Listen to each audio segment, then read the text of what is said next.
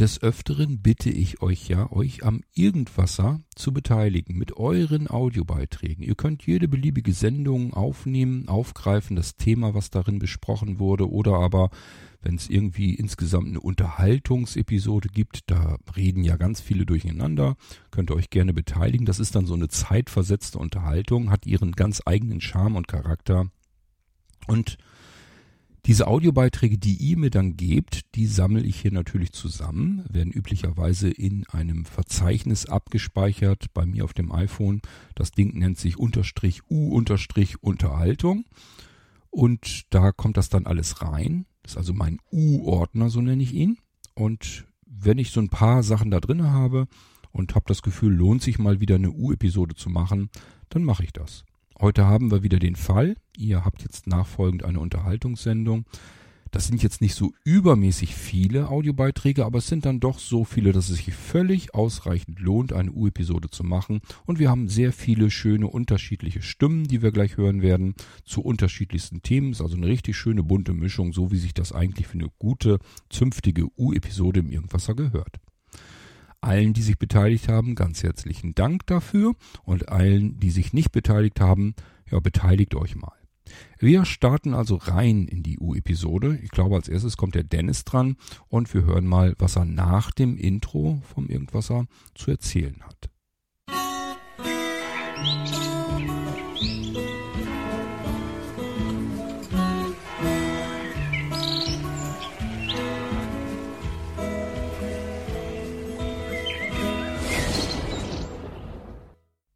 Hallo zusammen, Dennis hier mal wieder. Ja, ich habe mal eine Geschichte, die zeigt, dass man es mit dem Sparwahnsinn auch äh, übertreiben kann. Äh, Folgendes ist passiert. Ähm, ich habe heute ein Paket äh, von Blinzeln bekommen und äh, ja, äh, die Zustellerin hat geklingelt. Ich weiß ja, dass die Post ähm, also äh, vielmehr äh, DHL, äh, ja, mal ziemlich unter Zeitdruck arbeiten da die Leute und so. Gut, da war ich dann auch ziemlich auf dem Sprung dann, äh, ja, an der Wohnungstür, bei einer Gegensprechanlage dann äh, der Zustellerin äh, aufgemacht. Äh, ja, ich äh, wohne im ersten Stock. So, und dann äh, bin ich davon ausgegangen, wie es bisher eigentlich auch immer geklappt hat, ähm, dass die Zusteller äh, das Paket dann eben auch bis zur Wohnungstür bringen. Ja, heute war ich dann doch etwas überrascht. Ähm, ich habe die Wohnungstür geöffnet, habe nur noch unten die Eingangstür gehört und dann nichts mehr, wo ich so dachte, hm, was ist nun los? Und äh, ja, dann dachte ich mir, okay, ähm, war die jetzt so schnell, ne, schnell hochgesaust die Treppe und äh, hat das Paket da vor die Wohnungstür gestellt und ist dann schnell wieder runtergelaufen. Und dann dachte ich, na gut, dann guckst du mal, das wird ja irgendwo sein. Ähm, ja, ich dann los, vor der Wohnungstür war nichts. Ich dann die Treppe runter, vom ersten Stock ins Erdgeschoss. Ja, und dann habe ich das Paket gefunden, mitten auf der Treppe im Erdgeschoss. Ähm, da wäre ich dann auch fast drüber gestolpert. Also ich bin auch tatsächlich draufgetreten, weil ich konnte damit ja nicht rechnen. Ich habe eher noch gedacht, okay, die haben so viel Druck und so, wo ich denke, naja, dann wird sie es wahrscheinlich unten bei den Briefkästen hingestellt haben, wo ich denke, ach gut, ist jetzt nicht wie geplant, aber äh, dann ist es ja wohl da und dann ist ja alles gut. Ja, dass es mitten auf der Treppe steht, äh, da kommt auch keiner drauf. Ja, also wie gesagt, ich bin draufgetreten und habe dann schon gedacht, super. Ähm, hoffentlich sind die Sachen da drin noch heile. Und äh, war auch froh, dass ich da nicht irgendwie ausgerutscht bin oder so, weil wäre ich dann noch die Treppe runtergesaust, dann Prost Mahlzeit. Äh, das war also so alles mal nicht gedacht. Ja. Gut, ich dann das Paket genommen, erstmal, ja, dann genervt in die Wohnung und dann geguckt, ähm, ja, die Sachen sind alle in Ordnung. Ich bin zum Glück auch in Ordnung, mir ist nichts passiert. So, und dann wusste ich aber auch, okay, das, äh, ja, ich musste noch ein bisschen arbeiten und so im Homeoffice, aber ich wusste so nach der Arbeit äh, wird das noch eine E-Mail an den äh, Kundenservice geben. Das geht so nicht. Ja, die habe ich dann heute Abend verfasst. Äh, denen das auch geschildert und gleich im ersten Satz schon geschrieben, dass das eigentlich eine Nachricht für die Geschäftsleitung ist, weil mir auch klar ist, die Leute ne, beim Kundenservice oder bei der Zustellung, die können dafür überhaupt nichts. Ne, die probieren nur irgendwie ähm, den, ja, den, den äh, Arbeitsaufwand da irgendwie hinzukriegen. Ja, gut, so habe ich es dann dementsprechend äh, geschildert und äh, da bin ich mal gespannt, was da als Antwort kommt. Äh, ja, ich habe auch geschrieben, ähm, wenn das nochmal passiert, dass ich mich dann an die Presse wende, weil das geht so nicht. Äh, man kann nicht sparen und sparen und sparen und ähm, die Kunden ne, äh, haben dann wie auch immer noch äh, den Nachteil, entweder ja, dass man gut, ich sag mal, jemand, der gucken kann, weiß nicht, ob der dann über so ein Paket stolpert, aber ähm, kann ja trotzdem irgendwas sein, ne? oder man findet es einfach nicht oder was auch immer. Ja gut, und in, in meinem Fall oder auch in anderen Fällen, ne, Leute, die das eben einfach nicht richtig mitkriegen, ja. Oder vielleicht doch mal jemand, der schnell die Treppe runterläuft, weil, warum auch immer, ne, der denkt ja auch nicht dran. Stolpert über das Paket. Ja, Prost Mahlzeit. Äh, also, das äh, geht man gar nicht. Ja gut, das habe ich denen da so mitgeteilt. Und dann, ja, weiß nicht, ob man sagen sollte, man, man hofft auf Besserung. Äh, weiß ich nicht. Ich glaube nicht, dass da wirklich was passiert. Aber vielleicht wird da doch mal jemand wach. Na gut. Dann würde ich sagen, ja, diese Nachricht ist auf jeden Fall bestimmt auch was äh, für den Irgendwasser Podcast. Das kann Kurt ja dann irgendwie mal verwerten. Okay, ich hoffe, dass ihr bessere Erfolge habt bei der Paketzustellung. Alles klar. Bis denn. Ja, danke schön, Dennis, nochmal für die Geschichte, auch hier für den Irgendwasser. Denn der Dennis hat diese Geschichte auch in die WhatsApp-Gruppen ähm, reingesendet. Und das war gar nicht so verkehrt. Dann konnte man da kurz mal allgemein mit anderen auch darüber diskutieren. Das heißt, ähm, zu dieser Geschichte gab es dann anschließend eine doch ja interessante ähm, Diskussion, wo jeder mal so sein bisschen seine, seine Sichtweise dann dazu beigesteuert hat. Und ich habe zum Beispiel gesagt, äh, dass das eigentlich ein Luxusproblem ist, über das wir da gerade diskutieren. Denn immerhin, das Paket ist im Haus auf der Treppe. Und da habe ich zumindest schon mal eine Chance, dieses Paket finden zu können. Ich habe dann erzählt, wie das hier bei mir aussieht. Ich habe ja hier logischerweise so ziemlich alle Paketdienste. Das ist wirklich alles bei GLS, DPD. Ähm, was haben wir denn noch? UPS, ähm, DHL sowieso, Deutsche Post, DHL. Es gibt übrigens beides nach wie vor. Die arbeiten zwar ja so ineinandergreifend, aber es gibt tatsächlich noch zwei Unterschiede dabei. Ähm, DHL Express ist nochmal wieder was ganz anderes. Ähm, Hermes natürlich. Dann gibt's, wenn man von Amazon die Sachen bestellt, machen die viel mittlerweile selbst mit ihren eigenen Fahrern und so weiter und so fort. Und ich habe sie alle. Ich habe sie wirklich alle hier. Und das Problem ist eigentlich immer der Fahrerwechsel.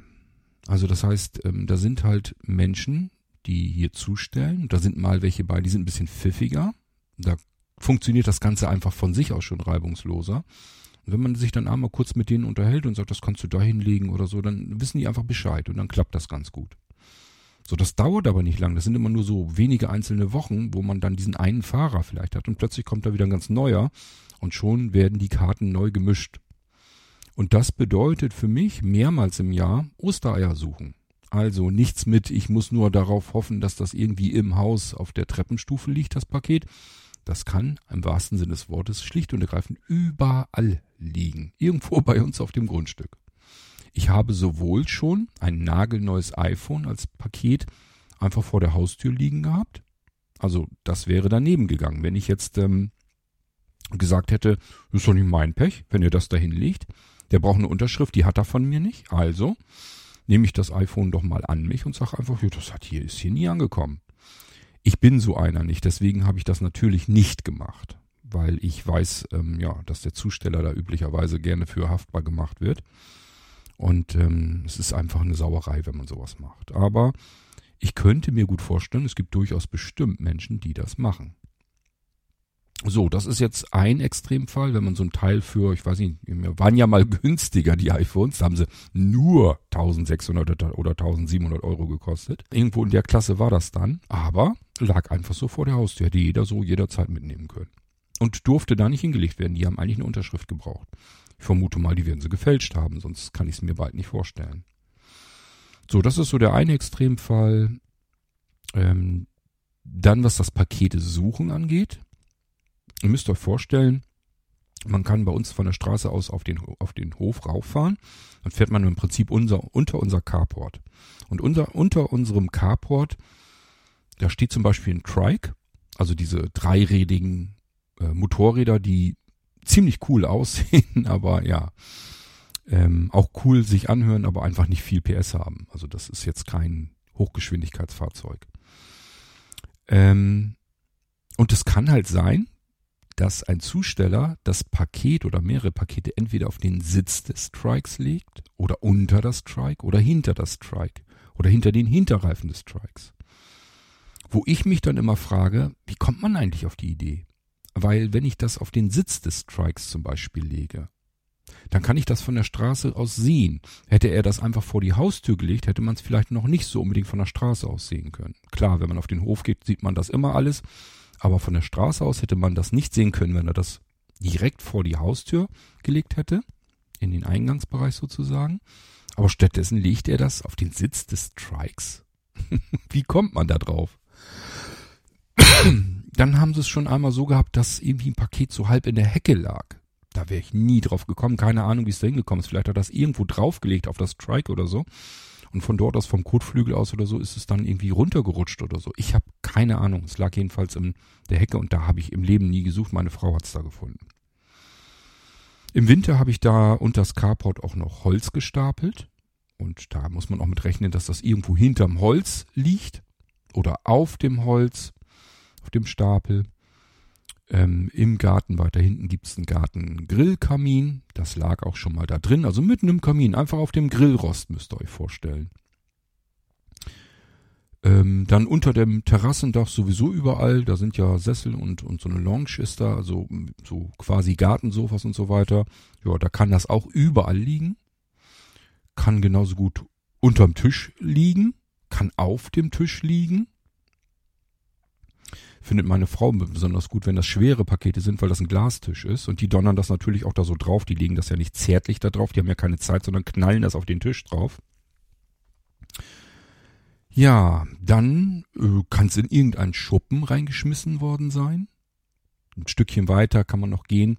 Da muss man eigentlich schon so halb in den Garten reingehen. Das ist noch so ein Holzanbau, den wir mal gemacht haben. Und selbst da haben die das reingeschmissen. Also die müssen quasi erst schon halb übers Grundstück latschen und an tausenden von Stellen vorbei, wo sie es hätten einfach hinlegen können. Nee, nee, da muss man irgendwie, ich habe keine Ahnung. Ich, ich steige da nicht durch, ich weiß es nicht, aber es gleicht wirklich einer Ostereiersuche. Das Schöne ist dann, bei mir steht dann natürlich, ähm, das wird ja heute ganz oft so gemacht, wurde zugestellt. Das ist ja nicht nur bei Amazon, sondern bei anderen großen Händlern auch so, dass die einen darüber informieren, was eigentlich Sache ist. Das ist wahrscheinlich einfach eine Schnittstelle, die man beim Zusteller anzapfen kann und der gibt dann die Information durch und dann kann man das in seinem Status dann sehen. Dann kann man sehen, ob das jetzt beim Nachbarn abgegeben wurde, ob das am vereinbarten Abstellort abgelegt wurde, was einfach nicht heißt, dass es da, wo es vereinbart ist, abgelegt wurde, sondern es kann, wie gesagt, überall sein. So, das heißt, ähm, ich persönlich, wenn ich das so hätte wie Dennis, dass ich einfach sagen muss, ja, das ist irgendwo unten, liegt's auf der Treppe, da wäre ich aber schon richtig froh, weil ich da nicht so viel suchen müsste. Ich würde es dann zumindest finden. Also wenn ich wüsste, ich kriege ein Paket und bekomme die Information, wurde abgelegt bei mir, dann wüsste ich, okay, draußen an der Straße wird das wohl nicht hingestellt haben, wird er also irgendwie in die Bude reingebracht haben, da steht es dann irgendwo auf der Treppe. Und wenn ich jetzt nicht gerade mit Menschen zusammen wohne, denen ich nicht über die über den Weg traue, dann ist das ja auch nicht jetzt so ein Riesenproblem. Ja, dann wäre ich persönlich schon ganz froh, dass es überhaupt so zugestellt wurde. Wir hatten, wie gesagt, eine Diskussion in der WhatsApp-Gruppe, wo Dennis die Geschichte erzählt hatte. Und ähm, da habe ich schon gesagt, ähm, du kannst natürlich ein Beschwerdeschreiben absenden. Aber geh bitte nicht davon aus, ähm, dass daraufhin irgendwas passiert. Das Ganze mit dem Callcenter und ähm, diese ganzen Beschwerdeabteilungen und so weiter, ähm, da sitzen einfach Leute, die eingekauft werden. Das sind ja nicht, nicht mal, das ist ja nicht so wie bei einem kleinen Unternehmen, wo ich einfach sagen kann, ich habe hier ein Problem, ich würde gern mal den Geschäftsführer sprechen. Oder ich, ich schreibe da irgendwie hin und sage, könnt ihr das bitte an, an den Geschäftsführer weiterleiten, damit er einfach mal Bescheid weiß, was schiefgegangen ist. Bei einem kleinen Unternehmen interessiert das den Unternehmer sicherlich, natürlich. Bei so riesen Firmen, da ist das uninteressant. Da geht es eigentlich mehr darum, dem sich Beschwerenden das Gefühl zu vermitteln, dass seine Beschwerde angekommen ist und ernst genommen wurde und berücksichtigt wird. So, wie macht man das? Mit psychologisch ausbaldoverten Textbausteinen. Da sind Psychologen drüber gegangen, haben sich da ernsthaft äh, Gedanken gemacht, wie können wir auf welche typischen Fragen mit einem Textbaustein am besten reagieren. Und dann ist derjenige, der vor dem Bildschirm sitzt, muss dann nur noch die Textbausteine anklicken und kann das Teil dann abschicken. Und das ist dann das, was passiert. Das dauert wenige einzelne Sekunden und anders geht's auch gar nicht. Die können ja keine langen Texte da rein tippen und wirklich konkret auf die Frage, auf die Beschwerde oder so eingehen. Das kriegen die ja gar nicht hin, das kostet viel zu viel Geld. Das heißt, in dem Fall ist es eigentlich Ziel dieser Institution, dieser Einrichtung ähm, Beschwerden annehmen. Das Ziel ist eigentlich nur, dem Anwender ein gutes Gefühl zu geben, dass er ernst genommen wurde. Und nicht, dass die Beschwerde tatsächlich bis zur Firmenleitung durchgekommen ist. Ähm und meine Frau ist ja, ist ja Zustellerin, die ist bei der Deutschen Post, DHL. Und dadurch kriege ich natürlich auch allerhand mit, wie die Menschen dort arbeiten. Und äh, Dennis, ich kann dir sagen, ich habe da mit meiner Frau auch nochmal drüber gesprochen, auch über deine Nachricht. Und äh, also ich wusste ja vorher, was da kommt, weil ich ja weiß, wie die Arbeitssituation bei denen ist. Und sie hat gesagt, das ist ihr einfach dann scheißegal. Ähm, die einzelnen Menschen, wo sie das hinbringt, das ist ihr eigentlich egal. Es geht eigentlich den ganzen Tag nur darum, den Bock, sprich das Auto, den Bus, leer zu kriegen, bis Feierabend ist. Das ist das Einzige, was die im Sinn haben. Die rennen im Galopp mit 20 Kilo Paketen. Ähm, Im Durchschnitt rennt meine Frau, und zwar auch bei jeder Hitze, bei jeder Temperatur, bei jedem Wetter, bei Regen, bei Schnee, bei Eis, bei Frost, äh, bei schwüler Luft, bei Gewittern, bei jedem Wetter rennen diese Menschen, ja, meine Frau im Durchschnitt 21.000, 20.000 Schritte. Das ist in Kilometern gerechnet, haben wir auch mal geguckt, so circa 14 bis 15 Kilometer. Jeden Tag.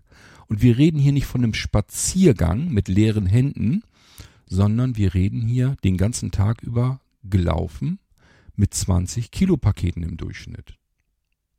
Nehmen wir von mir ist auch 10 oder 15 Kilo. Aber es ist jetzt nicht so, dass diese leichten Päckchen, dass das das meiste ist. Die Menschen bestellen sich nämlich gerne das, was zu schwer ist, weil sie keinen Bock haben, sich das selbst irgendwo einzukaufen und zu schleppen. Dann lassen sie es doch lieber schleppen und es wird ihnen auch einfach gemacht und es ist noch nicht mal teurer.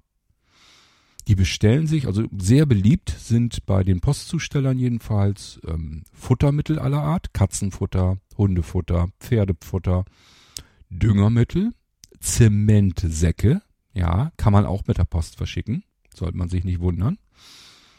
Gartengeräte aller Art, ähm, Klettergerüste, Rutschen, ähm, Komposter, Rasenmäher, Rasenvertikutierer, Rasenroboter, ähm, Schränke, Stühle, alles Mögliche wird mit DHL und natürlich den anderen Zustelldiensten verschickt. Alles sperrig, alles schwer und das schleppst du mal den ganzen Tag. 14 Kilometer insgesamt lang oder von mir aus auch 15 Kilometer, circa 20.000 bis 21.000 Schritte. Du hast deine festgegebene, vorgegebene Zeit, die du hast. Und ähm, wenn du bis abends, bis Feierabend deine Kiste nicht leer hast, dann schleppst du die Pakete zwar wieder mit, nur die kommen am nächsten Tag und da kommt dasselbe Spektakel nochmal, kommen die on top oben drauf, dann ist dein Auto noch voller. Und deswegen reißt du dich schon ganz schön am Riemen, um dein Auto leer zu kriegen. Und wenn du dieses nur hast, wenn es nur darum geht, das Auto leer zu kriegen, also alle Pakete zuzustellen, dann geht es nicht mehr um das einzelne Paket, in welchem Zustand das ankommt. Das ist einfach uninteressant, das ist egal. Das Ziel ist nicht ein einzelnes Paket, das Ziel ist überhaupt die Arbeit zu schaffen. Das Auto leer zu bekommen. Das ist das Ziel. Und deswegen ist den Zustellern das Schnurzpiep egal, wo du dein Paket hast. Hauptsache, sie haben es zugestellt. Du hast, es, hast jetzt die Möglichkeit, es dir zu schnappen und ob du da jetzt drauf trittst oder das wegkickst oder sonst irgendwas, das ist nicht mehr deren Bier. Und ob du dich beschwerst oder nicht, das ist denen auch schnurzpiep egal, weil ähm, das ist außerhalb jeglicher jeglichen Interesses. Die sind abends so fertig mit der Welt, so kaputt, dass es nur noch darum geht, Hauptsache ich kriege das Auto leer, dass ich morgen nicht die Scheiße noch oben drauf habe und dann, ähm, wenn Feierabend ist, dann ist meistens noch so und so viel Zeit, die man Überstunden machen darf. Die wird immer ausgereizt. Jeden Monat werden Überstunden gemacht. Es wird immer ausgereizt, komplett bis zum Anschlag. Und dann fahren die irgendwann nach Hause und haben ihre 20, 21.000 Schritte gelaufen. Mit diesen Paketen den ganzen Tag. So, und dann hast du hier eine Zustellerin zu Hause sitzen, die auf dem Sofa sitzt und alle Viere von sich streckt und nicht mehr laufen kann, weil ihr, ihre Füße der, dermaßen wehtun dass sie keinen Meter mehr gehen kann. Und dann liegt die einfach nur da und ist fix und alle. Und das bringt dann, was bringt das dann, sich da zu beschweren? Was soll die machen? Was soll sie machen? Soll sie jetzt oben zu dir an die Wohnungstür rennen und somit die Wahrscheinlichkeit, dass sie ihren Krempel nicht schafft, soll sie das noch weiter erhöhen? Das geht nicht. Ich habe das auch in der WhatsApp-Gruppe erzählt. Normalerweise sollen ja die Zusteller, wenn die mit dem Auto unterwegs sind, soll es eigentlich so gehen. Also die haben ja oftmals vielleicht sogar die Scheibe runter, damit Luft reinkommt. Gerade so im Sommer hält man es sonst gar nicht aus.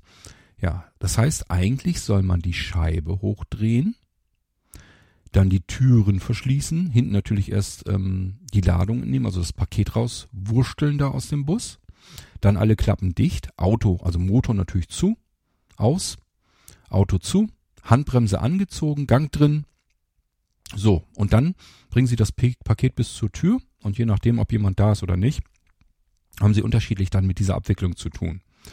Dann kommen Sie wieder zurück, dann sollen Sie das Auto wieder aufschließen, Motor anlassen, ein Stück weiterfahren, also bis zum nächsten Haus und dann das ganze Spektakel von vorn. Wenn man das so machen würde, wie Sie es, wie Sie es als Vorschrift haben, dann würden Sie nicht einmal die Hälfte von dem schaffen, was Sie den Tag über schaffen müssen, um den ganzen Kram überhaupt wegzubekommen. Das heißt, wenn Sie vorschriftsmäßig arbeiten würden, schaffen Sie Ihre Arbeit gar nicht. So sind die Zeitfenster gerechnet für eine Paketzustellung. Also völlig verrückt. Ähm, die Post zieht sich da angenehm perfekt zurück. Die sagt sich, naja, das ist Vorschrift. Wenn jetzt ein Auto gestohlen wird, dann kann die Post sagen, ja, dann hast du nicht nach Vorschrift gehandelt. Das steht alles in deinen Verträgen drinne.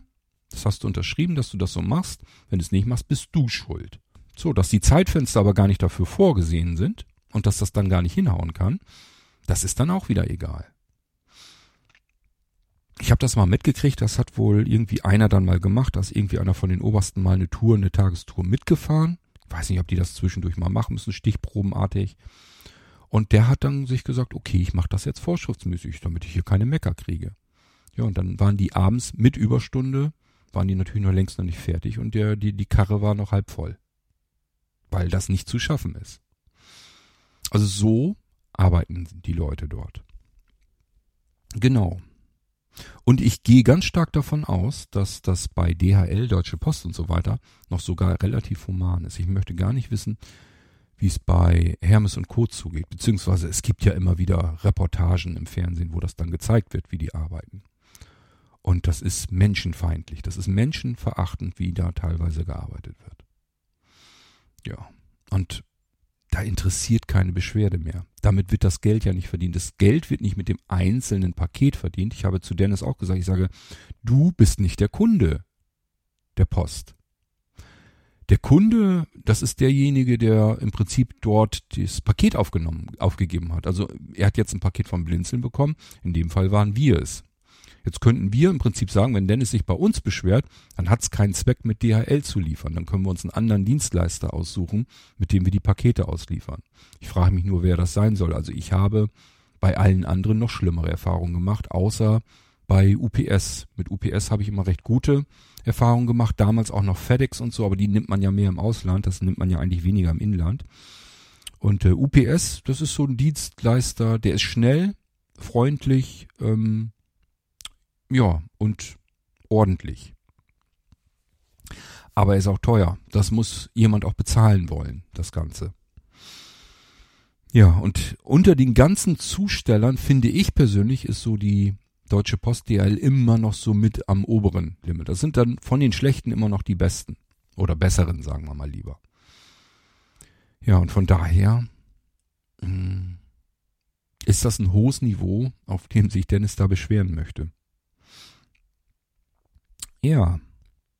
Also wir können eigentlich froh sein, dass das Zeugs überhaupt zugestellt wird. Und wenn wir dagegen treten oder so, dann ist das eigentlich ja unser Bier. Da sind wir selber schuld. Das ist ärgerlich, gar keine Frage. Ich will das gar nicht irgendwie runterreden oder so. Es ist immer ärgerlich, aber es geht nicht anders. Ansonsten müssten sie vielleicht wesentlich mehr Leute einstellen, die Touren ähm, kleiner machen. Das heißt, es müssten wesentlich mehr Menschen dort arbeiten. Ähm, man denke immer auch, dass die Aktionäre die wichtigsten sind in so einem Unternehmen. Also es sind nicht die Zusteller, wo das Geld irgendwie großartig verteilt wird, sondern das sind die Aktionäre. Die tauen auf den Tisch und sagen, hey, wir sind hier die Post.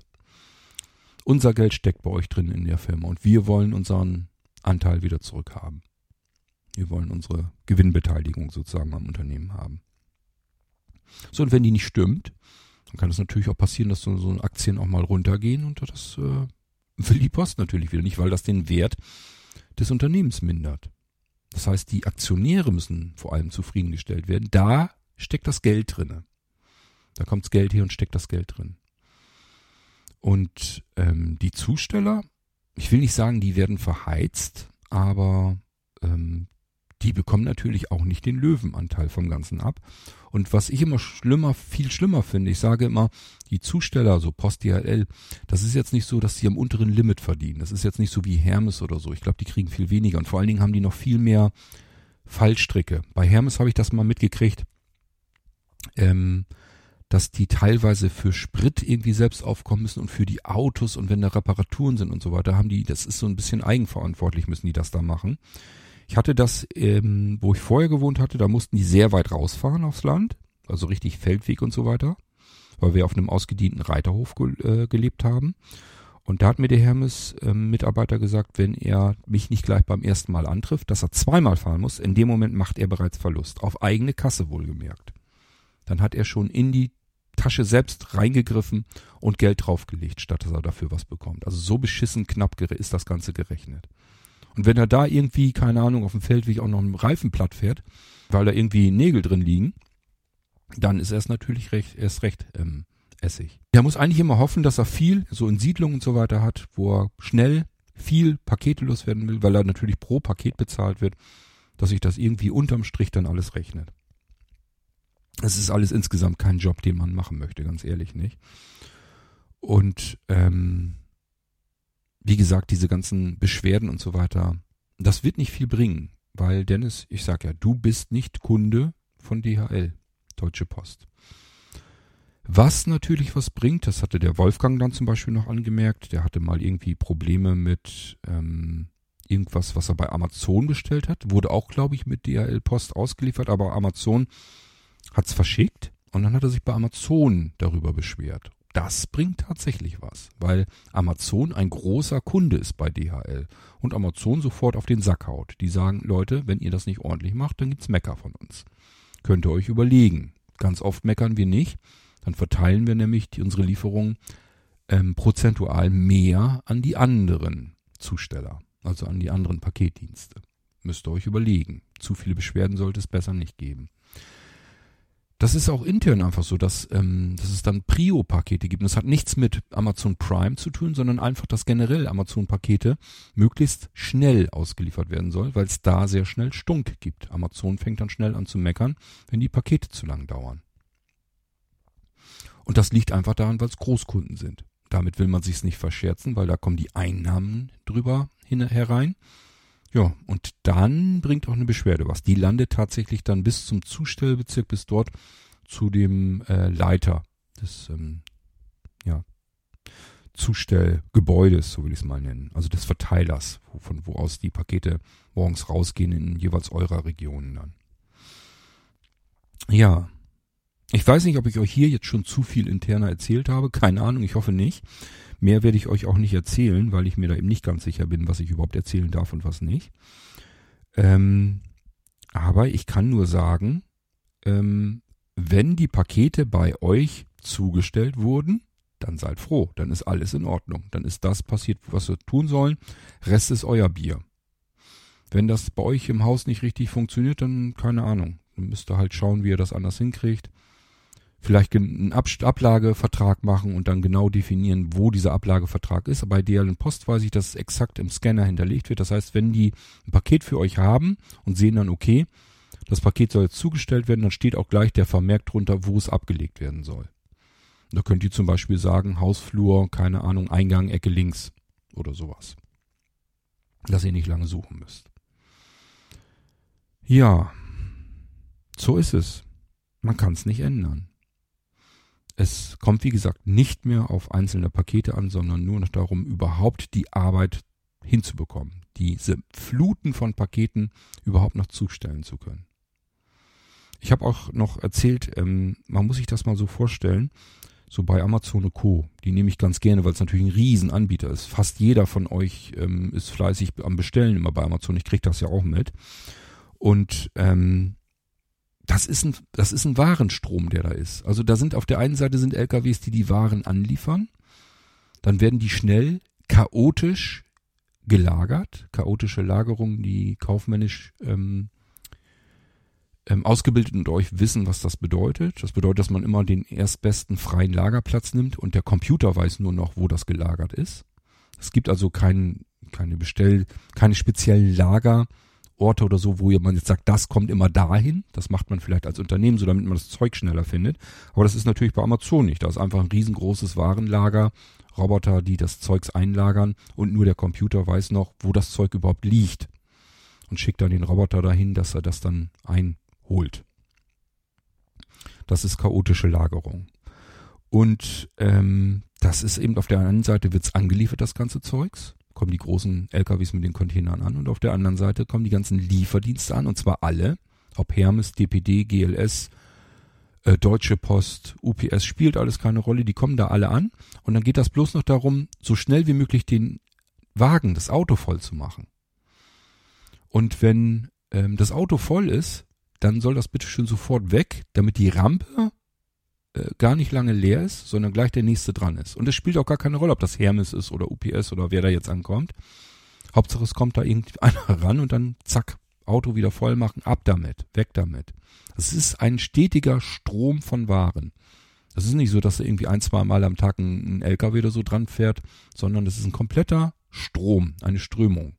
Ohne Ende, ohne Pause. Ja. Und ähm, das sind einfach nur noch Mengen und Fluten von Waren, die wir alle haben wollen, weil wir alle mittlerweile durch Corona natürlich nochmal extrem befeuert, ähm, natürlich mittlerweile gemerkt haben, wie schön handlich und bequem und komfortabel das Ganze ist, wenn ich mein Zeugs irgendwo bestelle und es wird mir angeliefert. Viel einfacher, als wenn ich in die Stadt fahre. Ich merke das hier, wenn wir irgendwas im Internet bestellen und dann sage ich meiner Frau, weil die achtet da immer nicht drauf, wenn die, keine Ahnung, bei Amazon irgendwas sich kauft für einen Garten oder so. Und äh, die legt das dann in den Einkaufswagen und dann soll ich das dann immer fertig machen. Und dann sage ich immer, du hast das schon gesehen, das kommt nicht direkt über Amazon, das ist kein Prime. Musste 5,50 Euro Versandkosten bezahlen. Sagte, nö, hat sie gar nicht drauf geachtet. Ähm, dann ist sie kurz am überlegen, dass das das ja teurer macht, was sie gekauft hat. Dann habe ich gesagt, na ja, wenn du jetzt zur Gärtnerei fährst für 5,50 Euro in die, in die Nachbarstadt, fährst du nicht rein. Schon gar nicht, wenn du da noch einen Parkplatz bezahlen musst und dann wieder zurück. Also von daher, selbst dann ist es immer noch günstiger. Und man hat den ganzen Stress, das ganze Generve nicht, weiß, was man haben will, was man bekommt. Wenn man hinfährt, weiß man nicht, ob es da ist. Also es hat eigentlich natürlich einfach etliche Vorteile. Das ist gar keine Frage.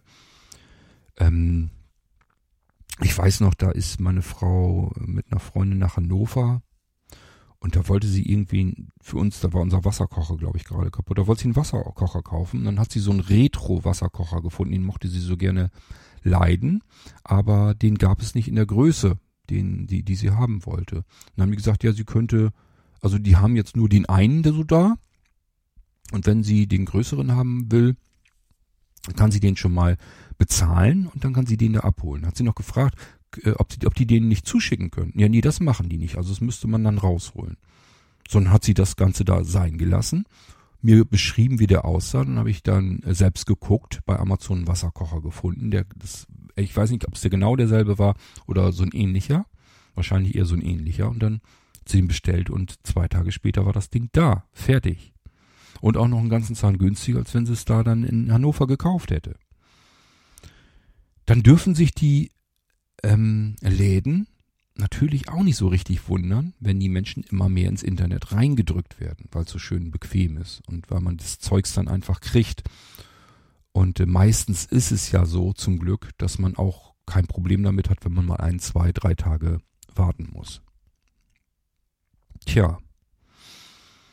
Also, äh, Dennis, deine Beschwerde, Nachricht in Ehren. Wenn es dir was gebracht hat, dass du dich danach besser gefühlt hast, dann ist alles super, ist alles in Ordnung. Dann hat sich's gelohnt und alles war in Ordnung und richtig und gut. Wenn du wirklich davon ausgehst, dass deine Beschwerde irgendwo in der Unternehmensleitung landet, dann muss ich dich enttäuschen, das kannst du mit ganz großer Sicherheit vergessen. Das wird nichts. Darum geht's bei diesen ähm, Beschwerdeannahmenstellen überhaupt nicht, sondern da geht's eigentlich mehr darum, du kannst dich freuen, wenn du eine Nachricht, eine Antwort zurückbekommst, mit so gut ausgetüftelten Textbaustein, dass du dich verstanden fühlst. Dann ist genau das passiert, wofür die da sind. Ja, und dann ist alles in Ordnung. Darum geht es eigentlich nur, dir ein gutes Gefühl zu geben, dass du sagst, oh, das, die haben mich verstanden und die machen jetzt was. Das war jetzt mal eine gute Rückmeldung. Dann ist das ja doch nicht verkehrt, wenn ich das mal einfach anspreche. Das ist eigentlich das, was passieren sollte. Und selbst das kriegen sie nicht gut hin, weil ähm, es so viele unterschiedliche Fälle gibt, und diese Textbausteine dann oftmals eben nicht so richtig passen. Man liest das dann doch ganz schnell heraus, dass das nicht so ganz greift zu dem, was man eigentlich geschrieben hatte als Anfrage. Nun gut, trotzdem herzlichen Dank für die Nachricht von dir und für deine kleine Geschichte. Ich glaube, jeder hat so ähnliche Geschichten zu erzählen. Ich habe das schon mitgekriegt ich habe das auch schon, das gab es auch schon im Internet, aber da weiß man natürlich nicht, ob das wirklich ist oder ob das jemand gefaked hat. Aber ich habe das auch selbst schon gehört von jemandem, der wohnte in Hamburg, oder wohnt da sicherlich immer noch. Und da der Postzusteller allen Ernstes ein Paket vor die Wohnungstür, also es ist halt so ein, so ein normales großes Hochhaus, und dann hat er das Paket vor die Wohnungstür gelegt. Könnte man erstmal sagen, naja gut, warum nicht? Der Witz ist, er hat die Fußmatte oben drauf gelegt. Und das, also jetzt nicht, das ist nicht irgendwie so ein ganz dünnes Päckchen gewesen, sondern ein ganz normales Paket und hat da die Fußmatte drüber gelegt. So nach Motto, dann sieht man es ja nicht. Auf die Idee muss man erstmal kommen. Also ich finde es schon fast wieder lustig. Ich könnte mir fast vorstellen, entweder der Zusteller ist strunze doof oder aber einfach hat einen richtig geilen Sinn für Humor. Eins von beiden muss es ja sein. Ja, Ähm, wenn ihr mögt, ich sag ja, ich bin mir 100% sicher, jeder von euch hat eine Geschichte mit der Zustellung von Post und Paketen oder dem Versand oder wie auch immer zu erzählen. Garantiert. Beteiligt euch doch mal, schickt mal eure Audiobeiträge, dann können wir bald wieder eine schöne U-Episode machen, was euch so lustiges, witziges oder auch nicht so schönes widerfahren ist beim Empfang von euren Paketen. So, lieber Dennis, ähm, ja, dann schauen wir uns mal an oder hören uns vielmehr an, was wir noch als nächstes für eine Audionachricht hier haben. Hallo Kurt, mal eine kurze Rückmeldung zum Irgendwasser von mir. Schön übrigens, dass jetzt auch mal äh, ja so nach und nach so ein paar Werkzeuge vorgestellt werden, mit der man, mit denen man im Prinzip selber auch Software basteln kann, selbst wenn man jetzt nicht unbedingt so der Programmiertyp ist.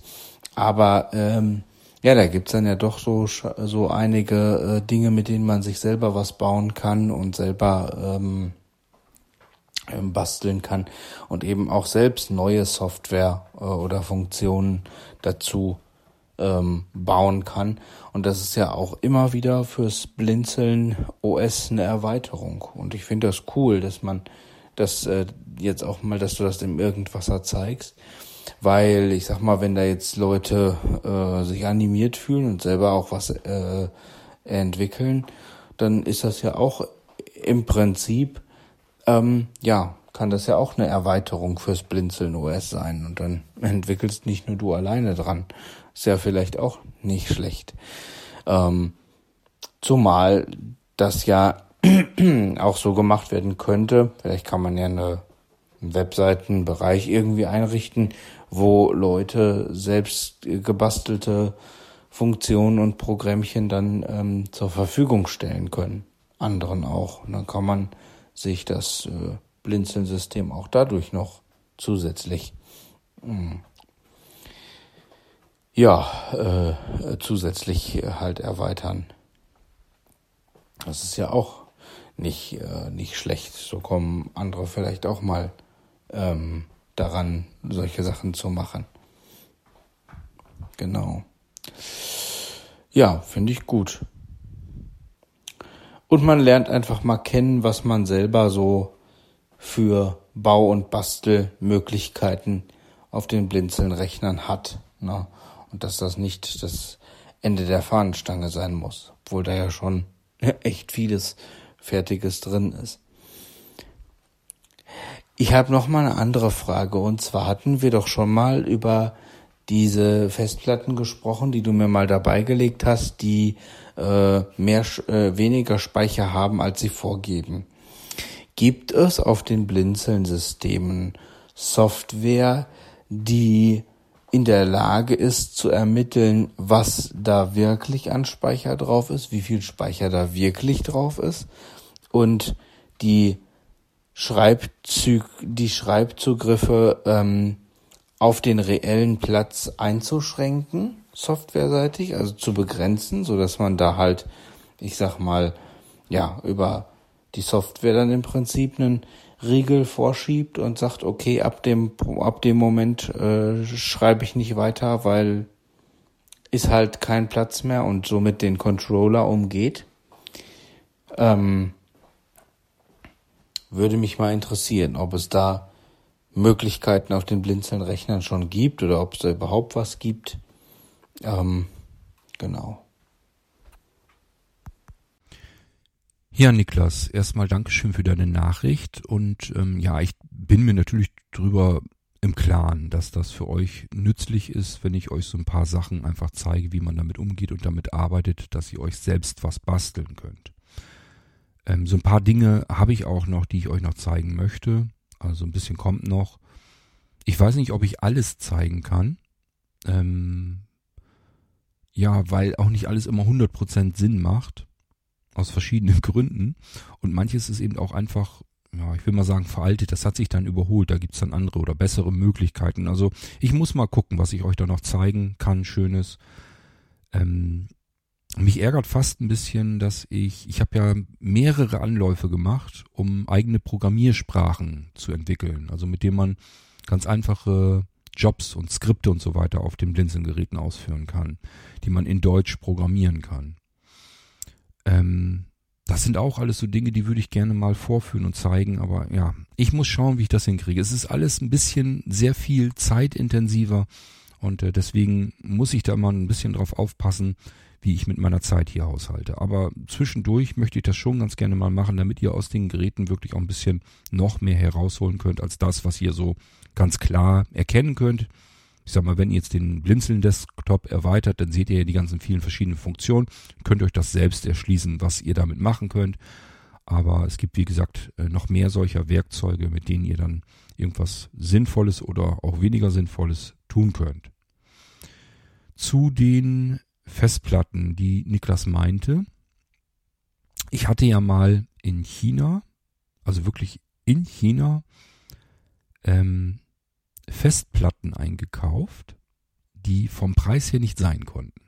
Das ist ein Ding der Unmöglichkeit. Also dann hätten sie eigentlich Geld dazu bezahlen müssen, wenn sie diese Festplatten zu dem Preis verkauft haben. Schon eine Weile her waren zwei Terabyte zu einem Zeitpunkt, als diese zwei Terabyte sogar noch relativ ordentliche Speichermenge waren. Heute ist es ja ganz normaler Standard schon fast. Aber es gab ja mal Zeiten, da war das schon ganz ordentlich. So, und ich habe gewusst, zu dem Preis eine externe USB-Festplatte mit zwei Terabyte never. Nie im Leben. So, dann habe ich so ein Packen bestellt. Das habe ich absichtlich über eBay gemacht, weil ich wusste, das ist da versichert. Habe ich auch nachgeguckt, dass das versichert ist. PayPal bezahlt. Alles klar.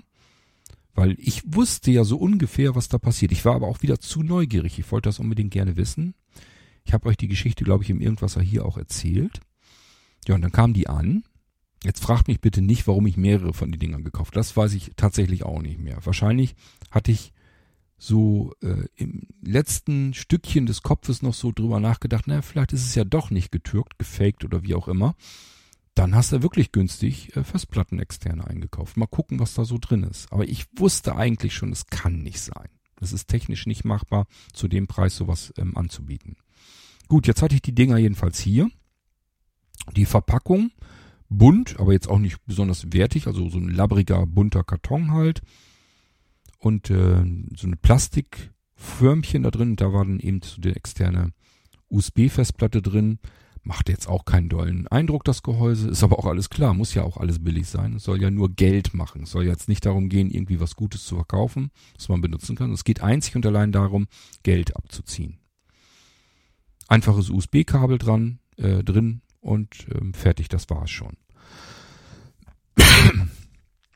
so, ich habe das gar nicht erst angeschlossen, wenn ich ehrlich bin, sondern ich habe mir gleich die erste Festplatte da rausgenommen und habe die auseinandergedrückt. Ich habe hier Spezialwerkzeug, mit denen ich verschiedenste Dinge tun kann. Unter anderem auch eben so, wenn Sachen zusammengedrückt oder geklebt sind oder so, dass ich die auseinanderziehen kann. Das habe ich mit der Festplatte gemacht, denn geschraubt ist da natürlich nichts. Man soll ja da nicht reingucken. Das wollen die ja gar nicht. Soll ja nicht die Innereien sehen, sondern man soll erstmal sagen, ja, ich nehme das in die Hand, Fühlt sich schwer an, ist eine Festplatte und wenn man sie anschließt, kommen da auch exakt zwei Terabyte raus. Ich habe das hinterher angeschlossen, als ich erstmal mir die Innereien angeguckt habe, weil ich dann neugierig wissen wollte, ob der Chip auch wirklich zwei Terabyte anzeigt. Und da, allein da hätte man das eigentlich schon sehen können, weil der Chip nicht, nicht, nicht nur einfach zwei Terabyte angezeigt hat, so wie das bei normalen Platten der Fall ist, sondern exakt zwei 00000 und so weiter.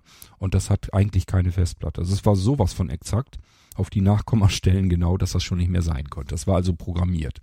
War ein programmierter Chip drinne. Das wusste ich aber ja auch vorher.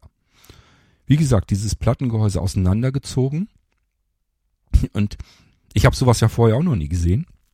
Ich fand das echt toll. Und zwar vorne an der Stirnseite kommt ja der Anschluss ran und direkt drin sieht das so aus, dass der Anschluss einen kleinen Chip dran hat. Na, vielleicht halben Zentimeter groß. Also wirklich klein.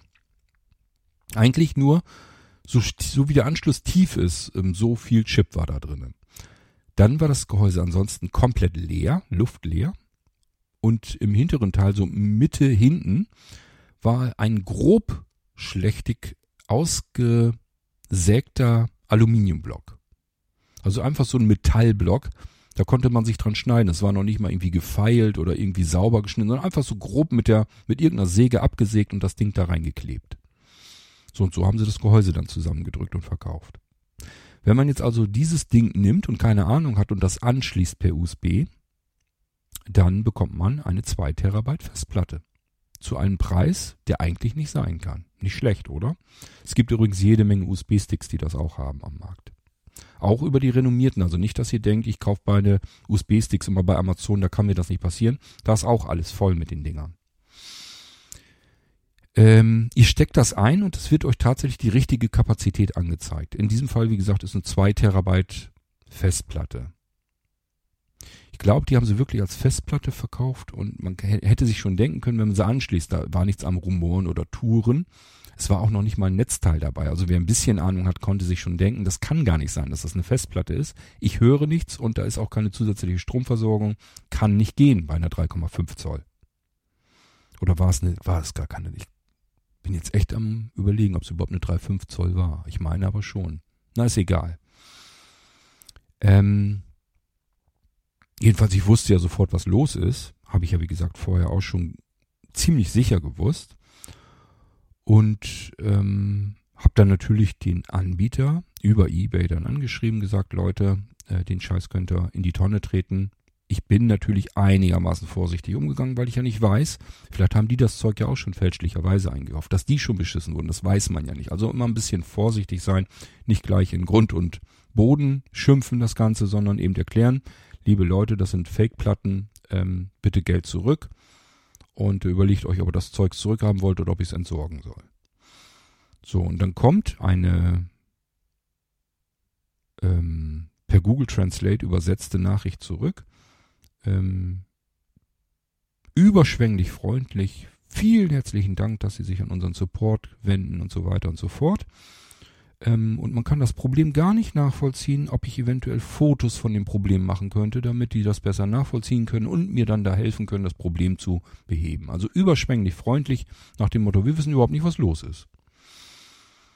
So, dann habe ich mir gesagt, okay, Foto mache ich jetzt nicht. Wovon soll ich ein Foto machen? Von der Festplatte extern oder von intern? Ich habe ein Video gemacht und habe dann in meinem katastrophalen Englisch erzählt, ähm, was ich da sehe den Fake-Chip eben und den Aluminiumblock. Und äh, da habe ich gesagt, das ist was für ein Trashcan, also für einen Mülleimer. Und ähm, das könnte wegschmeißen, das Zeugs. Und ich hätte gerne mein Geld zurück, wenn es denn machbar wäre. Das Video habe ich dann hingeschickt, ist natürlich auch alles angekommen und daraufhin haben sie sich dann nicht mehr gemeldet. Ich habe denen glaub, auch nur Kurzzeit, zwei Tage oder so bloß gegeben und habe dann äh, die Garantie bei eBay beantragt. Dann hat eBay gesagt, okay, wir schreiben den Verkäufer nochmal an.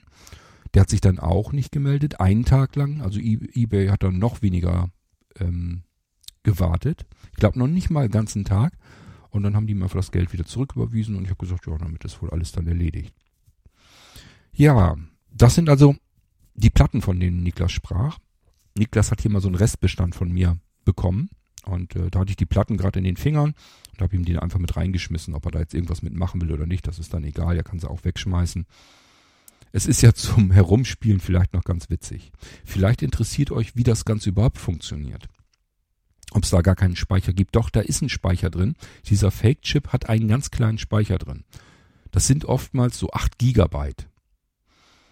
Ähm und das funktioniert so, ihr kopiert auf eure möchtegern USB-Festplatte Daten und dann werden diese 8 Gigabyte ganz normal so nach und nach vollgestopft, als wenn ihr einen 8 Gigabyte Stick habt.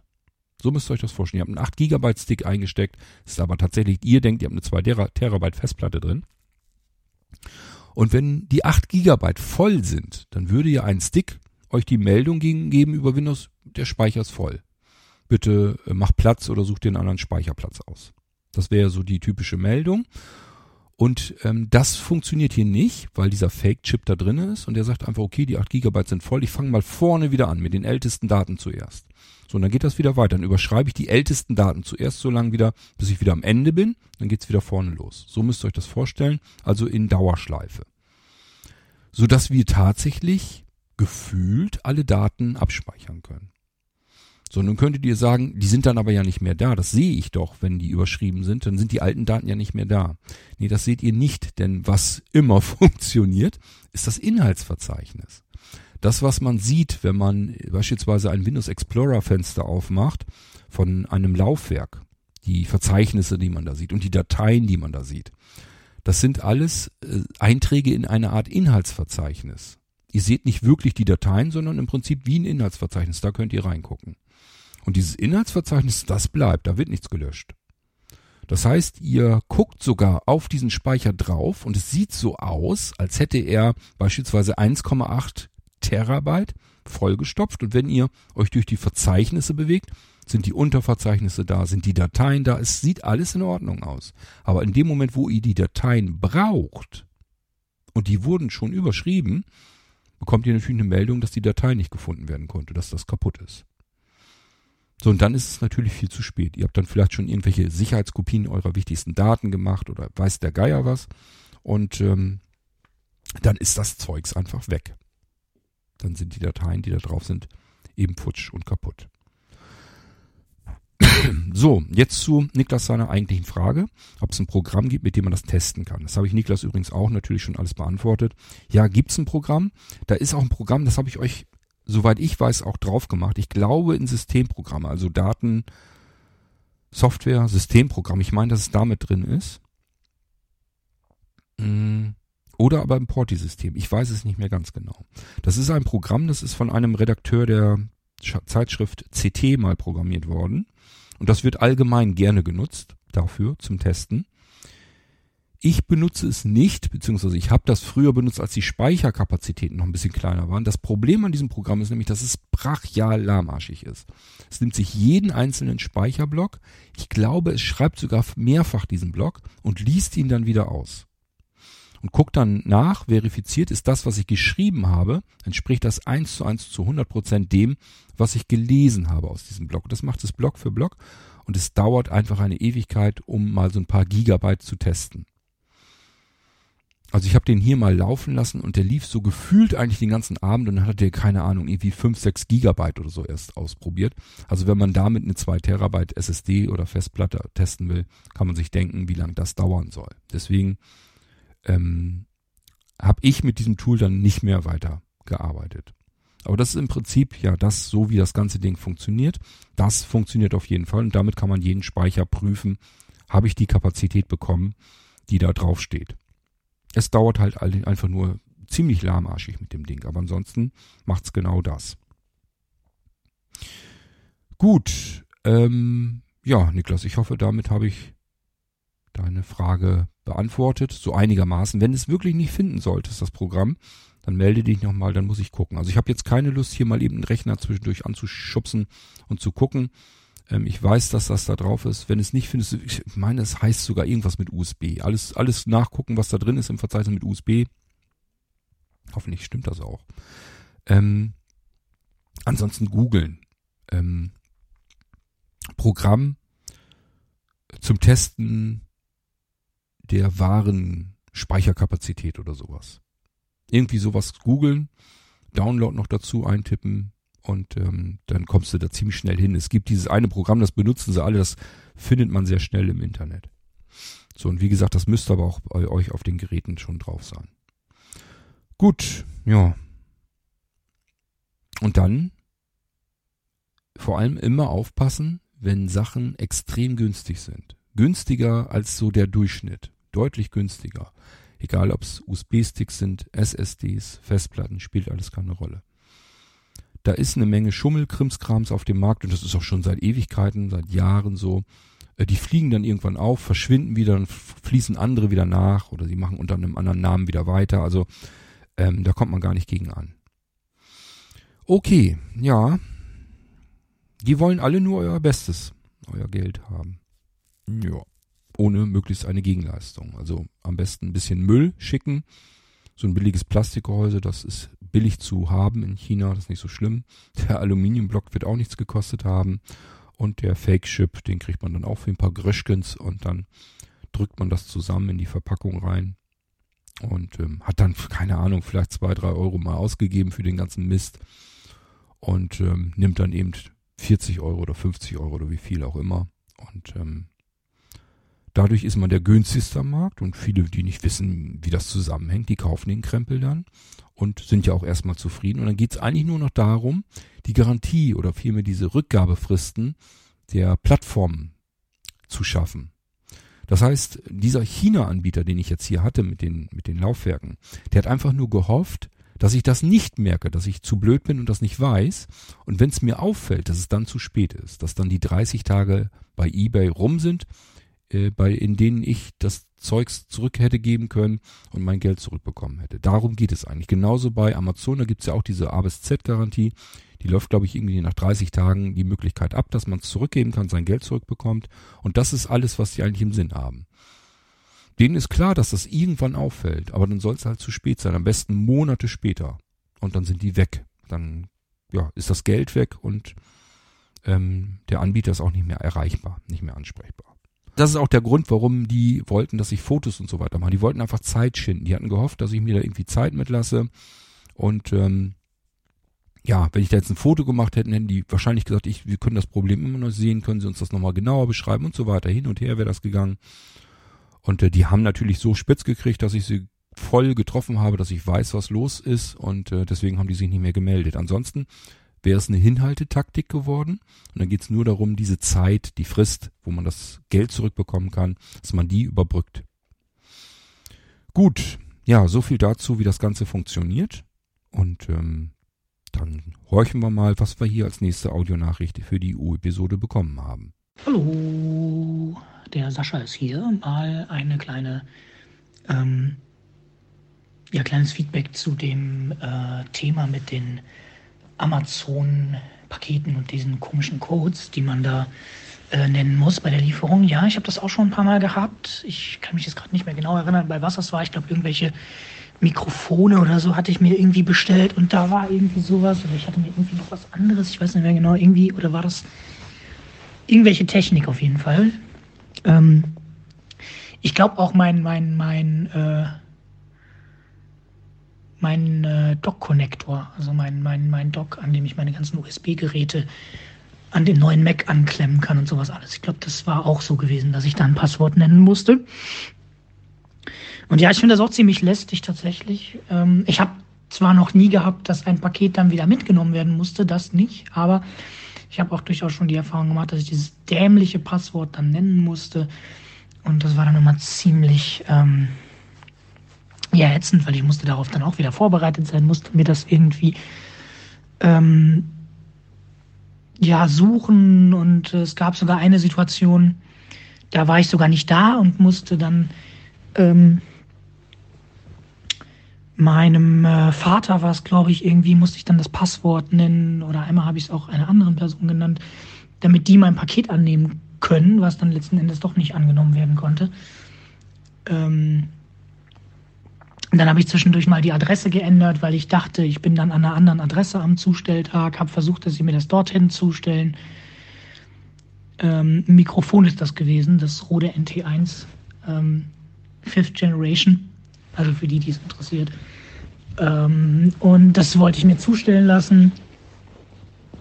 Hat nicht funktioniert. Dann haben sie mir, dann haben, haben wir ganz viel Hickhack gehabt mit dem Zeug. Ähm, und dann haben sie mir letzten Endes einfach den Betrag wieder zurückerstattet und gut war dann. Und dann bestelle ich es einfach irgendwann nochmal oder lasse es auch einfach doch bleiben und bestelle mir stattdessen was anderes. Ich weiß es noch nicht genau. Aber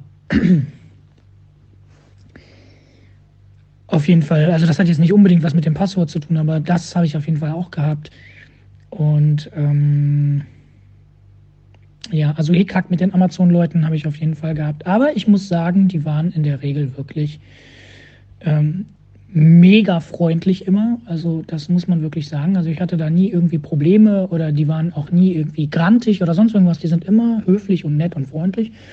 Auch wenn du die bombardierst mit Problemen und so weiter, die sind immer höflich, nett, alles ganz wunderbar, alles ähm, überaus nett immer, sind sogar super angenehme Gespräche teilweise. Und ähm, ja, also alles top, kann ich mich echt nicht beklagen. Ähm, also die haben ein sehr gutes Problemmanagement da, auf jeden Fall. Ähm, Ja, aber das mit den Codes finde ich auch ziemlich nervig irgendwie. Zumal das wahrscheinlich auch nicht todsicher ist, weil den Code musste halt nur, den, den muss halt nur eine andere Person irgendwie zufällig kriegen, die vielleicht gerade in dem Moment unehrlich ist oder irgendwas. Und schon ist das auch nicht mehr todsicher. Das heißt, betrügen kann man wahrscheinlich immer noch. Oder diese E-Mail muss irgendwie abgefangen werden von jemandem, der technisch ein bisschen versierter ist. Und zack, schon hat diesen Code jemand, der ihn gar nicht haben darf. Und ja, das war's dann mit der Sicherheit, ja. Also irgendwie so ein ganz so ein todsicheres Ding, finde ich, ist das Ganze dann auch nicht. Ähm, ja. Aber gut. Ähm, ja, ich glaube, das ist immer ein ewiger Kampf zwischen äh, ja, Angriffsmöglichkeiten und Abwehrmöglichkeiten. Ja. Genau, ja, das äh, von mir mal dazu. Macht's gut, ciao. Naja, Sascha, ich bin mir sicher, wir haben das ähm, Thema hier noch ein paar Mal. Da haben sich mehrere dazu geäußert zu dem Ding. Ähm, wie gesagt, mir war es bisher noch nicht passiert, obwohl ich auch regelmäßig von Amazon Sachen bekomme. Und ähm, das war das erste Mal und ich habe auch schon höherwertigere Sachen. Also ähm, ich habe jetzt alle mehr Meinung bekommen von, ja, das äh, kriegt man, wenn man über 100 Euro bestellt. Das kann auch, auf jeden Fall definitiv nicht sein. Ich habe auch schon Sachen für 500 Euro dieses Jahr gekauft und so weiter. Ähm, also da waren viele Sachen bei, die wesentlich teurer waren. Das ist nicht das, das Thema. Ähm, das kann man einfach so pauschal nicht sagen. Bei dem einen machen sie es bei 1000 Euro, das habe ich nämlich auch gehört dass mir jemand gesagt hatte, er hätte die Informationen ab 1000 Euro würde, würden sie das machen mit dem Passwort. Und wie gesagt, ich habe auch schon genauso gut gehört, bei anderen haben sie es dann für Kleckerkram gemacht, um die 100 Euro. Also pauschal ist nicht, geht das nicht. Kann man so nicht sagen. Ähm, was mich halt tierisch nervt, ist, dass es mir meinen Ablagevertrag einfach zunichte macht. Und zwar richtig kaputt. Und ich frage mich zudem, was machen die eigentlich mit Berufstätigen? Also Leute, die gar nicht zu Hause sind, sondern ja, morgens zur Arbeit fahren. Ich habe dieses, diesen Code habe ich ja auf dem ähm, Briefkasten, haben wir das Ding ja hinterlegt, dass er das abtippen konnte und dann hätte er das Paket einfach da wieder hinlegen können als Ablage, so wie es halt sein sollte. Der Witz ist, am nächsten Morgen bekomme ich eine neue E-Mail von Amazon Zustellung heute. Wir haben Ihr Passwort, Ihr Code geändert, weil das ist immer nur einen Tag gültig und bla bla und hier ist das ist der neue Code. Sag mal, wie stellen die sich das eigentlich vor? Normale Menschen gehen zur Arbeit, fahren weg, sind nicht zu Hause den ganzen Tag ich habe keine Ahnung, ich habe die E-Mail, keine Ahnung, um neun oder um zehn bekommen. Da wäre ich als Berufstätiger längst auf Arbeitsplatz gewesen, habe hier den alten Code an den Briefkasten geschrieben, damit das Paket überhaupt zugestellt werden kann. Und die schicken mir jetzt um zehn Uhr morgens neun. Brauchst jetzt irgendwann heute Nachmittag, irgendwann kommt der Amazon-Mitarbeiter, da brauchst du den Code, wenn du dein Paket haben willst. Ja, schönen Dank. Die haben doch einen Knall, das geht so nicht. So funktioniert's jedenfalls nicht. Ähm, und ich sage ja, bei mir ist es ja jetzt nicht so, dass ich irgendwie weg außer Haus muss, zur Arbeitsstätte fahren. Aber bei mir ist es halt so, ich arbeite ganz oft, um nicht zu sagen meistens, nachts und zwar die ganze Nacht hindurch. Und wenn ich dann irgendwann morgens ins Bett gehe, dann kann ich hier nicht E-Mails abfangen, den Code auslesen, warten, an der Haustür lauern, bis dann der ähm, Zusteller dann irgendwann kommt um den dann dieses dämliche, dusselige Passwort zu nennen. Das geht nicht. Wie soll ich denn das machen? Und ich bin mir ziemlich sicher, dass das anderen auch so geht. Deswegen hat man ja Ablageverträge, weil man das eben nicht ist zu Hause, um den Zusteller abzufangen. Das macht man ja nicht aus Jux und Dollerei, sondern weil man eben das als einzige Möglichkeit hat, dass man an die Pakete rankommen kann. Also gerade bei denen, die einen Ablagevertrag haben, verstehe ich das überhaupt nicht, dass Amazon sich da nicht irgendetwas anderes überlegt. Dann sollen sie sich wirklich etwas anderes überlegen, wie sie es machen wollen. Ich weiß nur, dass es so grober Umfug ist. Ich kann nachvollziehen, was dahinter steckt, klar, logisch. Dass Pakete verschwinden, das ist mir auch nicht neu. Und dass sie ihren eigenen Mitarbeitern nicht trauen können, kann ich mir auch vorstellen. Dafür sind es zu viele. Schwarze Schafe hat man immer und überall. Aber nichtsdestotrotz, so funktioniert's nicht. So wird's nicht funktionieren. Also ich war hier wirklich so drauf und habe dem das auch so gesagt. Ich sage, nimm den ganzen Krempel wieder mit, ich will's nicht mehr haben. meine Frau ist dann noch, ähm, ja, vernünftig gewesen und hat dann gesagt, ja, ähm, wir suchen den Code raus und packen den am Briefkasten und kannst es morgen wieder zustellen, kannst es wieder versuchen, dann tippst ihn ab und dann ist gut. Und ähm, ich habe wirklich gesagt, nimmt das Zeug wieder, ich will's nicht haben. Es interessiert mich gar nicht, was in dem Paket drin ist. Könnt ihr so wieder mitnehmen. Wenn das so nicht klappt, wie ich das brauche, dann könnt ihr den Scheiß behalten. Also da bin ich wirklich rigoros und da bin ich auch noch stinkig. Ich habe das nicht dem, dem Fahrer, an dem Fahrer ausgelassen. Ich habe ihm das nur gesagt, kann er mitnehmen, will ich nicht haben, das Zeug. So, ähm, wie gesagt, wir haben den Code dann an den Briefkasten getackert und dann ist, war der aber hinfällig, der war abends schon hinfällig und morgens habe ich einen neuen gekriegt. Jetzt war es zufällig so, dass ich verhältnismäßig früh aufgewacht und aufgestanden bin. Also so vorm Mittag noch knapp. Das heißt, ich konnte mich dann noch rechtzeitig drum kümmern, den neuen Code aufzuschreiben und gegen den alten Code am Briefkasten auszutauschen, so dass das funktionierte. Und der Mann von Amazon, der kam dann später und dann hat das alles geklappt. Aber es ist reiner Zufall gewesen. Reiner Zufall. Ich kann nur hoffen, dass das so extrem selten ist. Wie gesagt, bei mir ist es dies Jahr und wir sind immerhin im Juni. Das ist dies Jahr das erste Mal gewesen, dass ich das habe, dass ich das hatte. Vielleicht ähm, machen sie auch Unterschiede, ob man einen Ablagevertrag hat oder nicht. Die können sich ja auch denken, wenn man einen Ablagevertrag hat, dass es dann eben nicht gerade die perfekte Lösung ist. Aber gut, ich muss gucken. Also wenn das zu oft vorkommt, dann können die mich. Das kann ich nicht gebrauchen. Da will ich nichts mit zu tun haben mit dem Mist. Ich sehe hier zu, dass ich das hier Kamera überwacht mit Ablagemöglichkeiten und so weiter habe, dass sie das Zeug hier einfach hinlegen können. Ich übernehme die Verantwortung dafür und dann muss ich trotzdem noch so einen Mist machen. Nee, da habe ich keine Lust zu. Dann sollen sie den Scheiß behalten. Naja, gut. Ja, es ist, wie es ist. Und wie gesagt, ähm, eure ganzen Rückmeldungen in Ehren. Es gibt keine pauschale Anweisung. Es gibt nicht, dass das ab 100 Euro passiert. Es gibt auch nicht, dass das ab 500 Euro passiert oder dass das ab 1000 Euro passiert. Das ist bei dem einen so, beim anderen anders. Und bei dem wieder anderen ist es mal so und mal so. Also das können wir vergessen. Da ist keine feste Regulierung drinne. Man weiß nie vorher genau, wann dieser dusselige Code kommt. Und ganz ehrlich, ich habe auch keine Lust darauf zu achten. Also ich werde auch später, werde ich das nicht mitkriegen. Ich achte da nicht drauf. Wenn die irgendwie einen Code haben wollen, ja, sollen sie, ist mir egal, sollen sie zusehen, das Paket zustellen. Wenn sie es nicht zustellen können, dann können sie es eben nicht zustellen. Das ist dann nicht mein Problem so dringend muss ich jetzt nicht konsumieren, dass ich das jetzt mit aller Gewalt irgendwie an mich reißen muss. Dann soll sie den Scheiß behalten, dann äh, suche ich es mir dann irgendwann irgendwo anders, wenn ich es dann unbedingt haben möchte. Okay.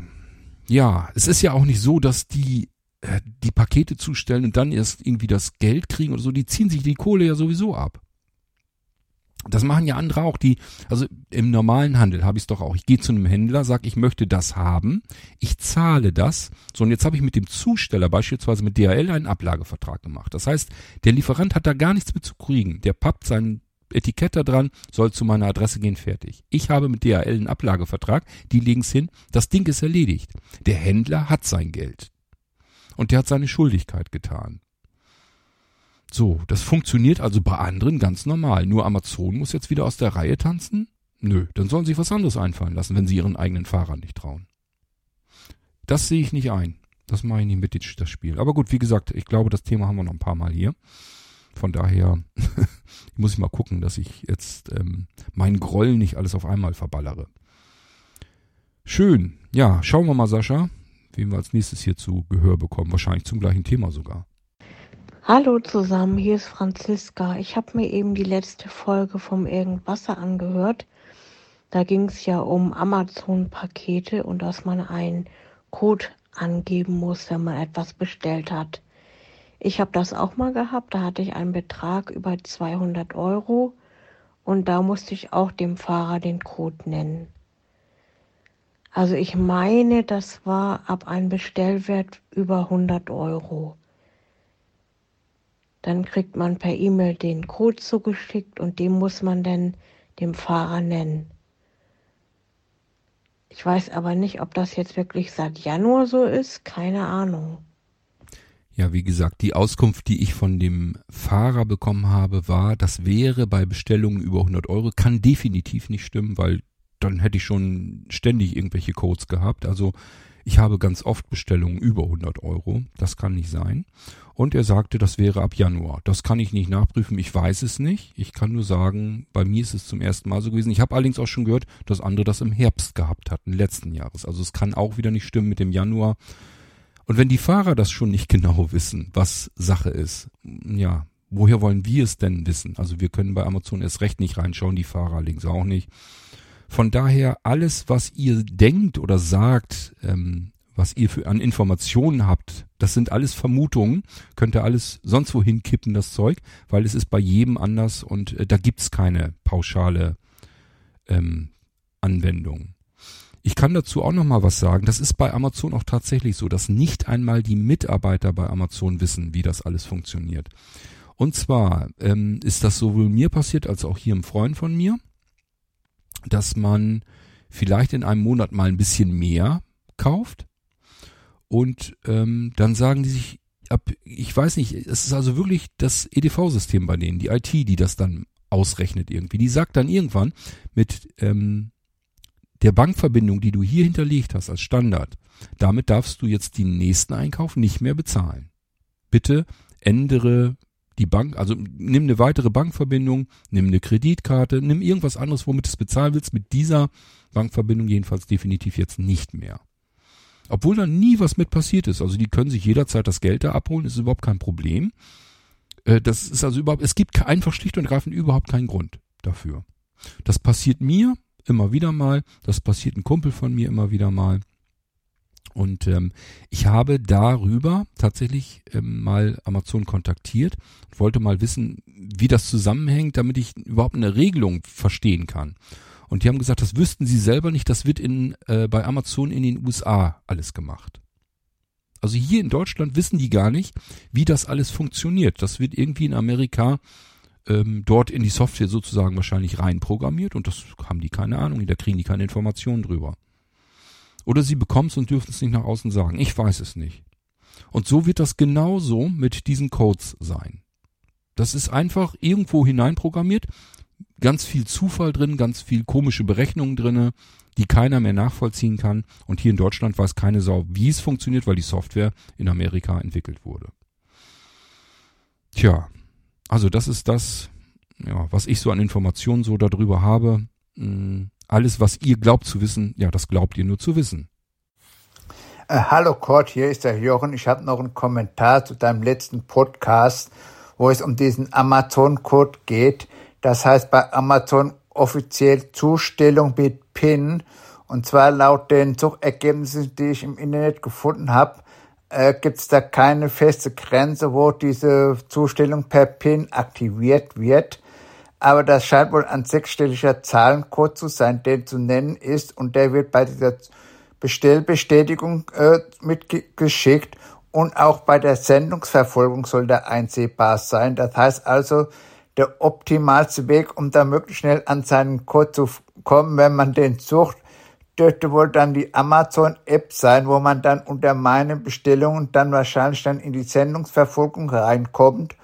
Und dort dürfte man wohl dann auch diesen äh, Code dann finden, den man dann halt den äh, Mitarbeiter dann nennen soll. Äh, nur für die Leute, die da so ein überquellendes Postfach haben wie du, Kurt, ist das sicherlich äh, die, die sinnvollste Option. Äh, das wollte ich nur mal äh, erwähnt haben weil du das ja da in deiner, in deinem Podcast da halt kritisiert hast mit dem Durchsuchen von den äh, Mails, dass das halt so lang dauern würde, weil es immer so viel hast.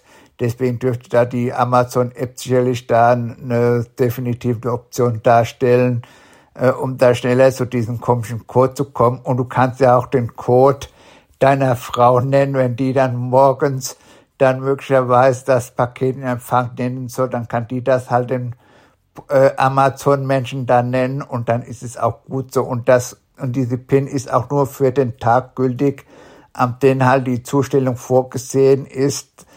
Äh, das äh, stand dann auch noch in dem Artikel drin. Das alles wollte ich dir halt nur mal als Feedback zu deinem Portal Podcast halt äh, mitgegeben haben und ansonsten noch einen schönen Restsonntag. Tschüssi. Ja, lieber Jochen, vielen Dank für die Informationen. Das Problem ist, dass ich einfach ähm, eine Allergie darauf bekomme, weil das wieder so ein typisches Ding ist. Amazon muss es wieder anders machen als alle anderen. Ich habe es ja eben erzählt. Bei jedem anderen Händler kann ich etwas einkaufen und mit den Zustellern, mit den Paketdiensten habe ich hier einen Ablagevertrag. Ich komme für die Sachen auf, die hier verloren gehen. Zum Glück passiert das normalerweise nicht und deswegen fahre ich da ganz gut mit. Bloß bei Amazon nützt mir mein Ablagevertrag wieder mal überhaupt nichts, weil die zwischendurch diese dämlichen Pins haben wollen. Und ich muss wirklich sagen, das sind so typische Dinger, äh, da sträube ich mich dann, da werde ich dann bockig. Und da sage ich mir einfach, ja, dann stell's halt nicht zu. Hab ich Pech gehabt. Ist dann so. Schade. Und es ist schade eigentlich, dass das nicht alle so machen, weil dann würden sie sich ganz schnell auch wieder was anderes überlegen. Ich kann den Hintergrund natürlich dahinter verstehen, dass da Pakete verschwinden, dass das Käse ist und dass die den Ärger da haben. Aber letzten Endes, auch bei Amazon zahlt man ja üblicherweise gleich sofort, bevor das Paket einen überhaupt erreicht. Das heißt, das Geld haben die erstmal. So, und wenn die sagen, du hast ja einen Ablagevertrag bei uns, du hast uns unterschrieben, dass wenn ein Paket verschwindet, dass wir dir das nicht ersetzen müssen ähm, dann habe ich wenig da, was ich dagegen sagen kann. Dann kann ich mir überlegen, ob ich diesen Ablagevertrag wieder kündige oder ob ich es lasse und sage, naja, dann habe ich ihm Pech gehabt. So, aber hier nimmt man mir diese Möglichkeit komplett raus wieder und macht mir meinen Ablagevertrag einfach zunichte. Ich kann mir den Ablagevertrag sonst wohin schmieren, da kann ich nichts mit anfangen, wenn die jetzt hier fortlaufend immer wieder mal was zustellen wollen und eine PIN wissen wollen und nur dann kriege ich das Paket. Das ist totaler äh, Bockmist ist das. Weil, wie gesagt, nachts überarbeite ich, tagsüber schlafe ich oder wenn ich nicht schlafe, dann werde ich einen Teufel tun, den ganzen Tag irgendwo hinter dieser dämlichen Haustür lauern, um die Klingel mitzubekommen. Ja, nicht, dass man mal irgendwie in den Keller geht oder nach oben ins Badezimmer oder aufs Klo oder was weiß ich, weil in der Zeit könnte ja genau der Mann vor der Tür stehen, der diesen dusseligen Pin haben will. Kann doch wohl nicht wahr sein dann sollen sie den ganzen Krempel behalten, wenn sie es nicht anders machen können oder nicht anders machen wollen. Andere kriegen es anders hin und dann muss man eben wieder ein bisschen mehr ausweichen. Ist dann weniger Komfort, gebe ich zu, aber ja, was soll's. Anders geht's dann eben nicht. Also das äh, tue ich mir definitiv nicht an. Wenn die etwas verschicken und wollen PIN haben, dann sollen sie gucken, wie sie es zustellen. Wenn sie es nicht zustellen können, dann sollen sie es lassen. Ich sehe es dann, ich komme ja dahinter, wenn das nicht zugestellt wird. Und dann muss ich mir das woanders holen. Den Mist mache ich jedenfalls nicht mit, weil ähm, das macht den Ablagevertrag hinfällig. Und dann hätten sie mit mir gar keinen Ablagevertrag machen müssen. Dann sollen sie Kram per DHL verschicken, dann habe ich wieder kein Problem. Wenn sie es selbst nicht hinkriegen, sollen sie es mit DHL verschicken. Echt. Unmöglich sowas. Ja, ist schön, dass ihr das alles so locker easy nehmt und sagt, ja, das ist halt so. Ich sehe sowas nicht ein. Das würde ich einsehen, wenn ich gar keinen Ablagevertrag hätte. Wenn ich sagen würde, nö, dies soll nicht abgelegt werden. Ich habe keine Lust da, das Risiko dafür zu übernehmen. Ich möchte, dass ihr klingelt und dann nehme ich das Paket in Empfang und unterschreibe dafür. So, und dann spielt es auch keine Rolle, ob ich nur unterschreibe oder die PIN da sage. Das wäre mir dann auch egal. Wenn ich eh an der Haustür lauern muss und äh, das Paket in Empfang nehmen muss, ist alles in Ordnung. Aber bei den Kunden, die einen Ablagevertrag haben, sehe ich es überhaupt nicht ein.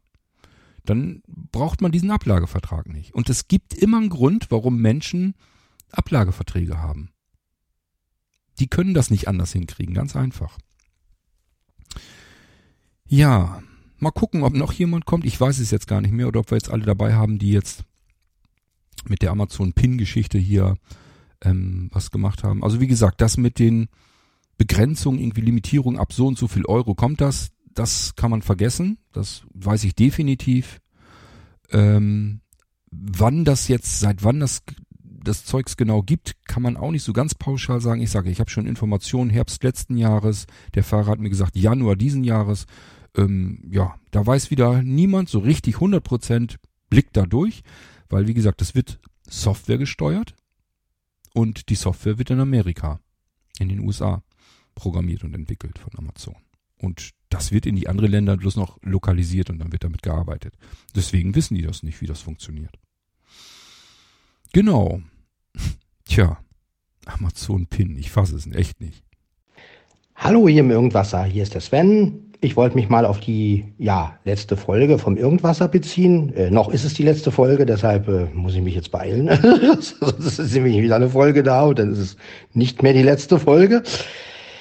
Ja, um ähm, da ging es ja um Bedanken und äh, Loben und ich finde, also da, ich finde es auch absolut selbstverständlich, dass wenn mir jemand hilft, egal ob es klappt oder nicht, ähm, dass ich demjenigen natürlich irgendwie zeige, ähm, ja, danke. Und ich finde, ich finde also diesen Menschen, von dem du erzählt hast, Cord, ich spreche dich einfach mal persönlich an, obwohl es ja in der Gruppe ist, aber ähm, ja, also ich hätte den schon längst, keine Ahnung, aus der Liste geschmissen oder keine Ahnung. Also ein Mensch, der nicht Danke sagen kann, äh, ist meine persönliche Meinung. Für den würde ich auch nichts tun. Also ganz ehrlich. Also ich finde einfach, das ist wichtig. Äh, Bitte und Danke, das lernt man in der Kindheit und ähm, das finde ich einfach am wichtigsten und ähm, ja, und ich finde es immer als, ich, für mich ist es einfach immer selbstverständlich, Danke zu sagen. Natürlich gibt es Momente, wo ich das Gefühl habe, Mensch, jetzt kann ich demjenigen irgendwie nicht gerecht werden und äh, er hat so viel für mich getan und ähm, ja, also so geht's mir oft zum Beispiel, dass ich dann immer denke, ja, ein Danke reicht da irgendwie nicht. Ähm, so denke ich ja auch, was das Mischpult angeht und so. Da denke ich immer, ja, ist ja schön, wenn ich Danke sage, aber irgendwie würde ich noch irgendwas dafür tun. So, ne? Also geht's mir persönlich. Und ich find's einfach blöd, wenn dann so ein Mensch ja irgendwie fordert und ähm, ja irgendwie keinen Lösungsvorschlag annimmt und ähm, also den hätte ich, keine Ahnung, den hätte ich schon längst aus der Liste geschmissen oder sowas. Also keine Ahnung, dann hätte ich gesagt, pass auf, wenn du nicht Danke sagen kannst, gehörst du nicht, tschüss, das war's. Ganz ehrlich, also das finde ich einfach, das muss, gerade weil man ja mit Menschen arbeitet und mit Menschen zu tun hat, finde ich es immer wichtig, ein Danke und ein Bitte. Ähm, ja, und äh, da würde ich gar nicht viel drum rumreden. Also Menschen, die das nicht können, die, also, also staune ich immer wieder, wie viel du zulässt, Kurt, und wie viel du machst und wie viel du auch auf Menschen eingehst. Also ich würde das gar nicht so machen. Also nicht so, also wenn jemand so fordernd ist und so, sage ich jetzt mal, undankbar ist, dann hätte ich sonst was erzählt. Da hätte ich echt schon gleich gesagt, nee, komm, wenn du nicht Danke sagen kannst. Und dann beschwert derjenige sich auch noch darüber ähm, und behauptet, äh, dass du, dass du Lob, Lobeshymnen brauchst und, und sowas. Also so, nee, also den hätte ich, keine Ahnung. Also mit so Leuten muss man wirklich nicht zusammenarbeiten und ähm, da ist die Entscheidung genau richtig. Also negative Menschen, ne, das sind ja negative Menschen. Und ja, also da ähm, bin ich absolut auch der Meinung, dass man sowas auf jeden Fall nicht zulassen sollte. Und ja, ein Danke und ein Bitte, das finde ich absolut notwendig und sollte jeder drauf haben, ja. Und wenn also jemand, der das wirklich nicht drauf hat und immer nur fordert und sich dann auch noch beschwert, und ich meine, wenn jemand dann schon Tage ver, verbringt, um, um zu helfen, und manchmal ist es so, manchmal kommt man einfach nicht auf ein Ergebnis. Ne? Klar, das ist normal.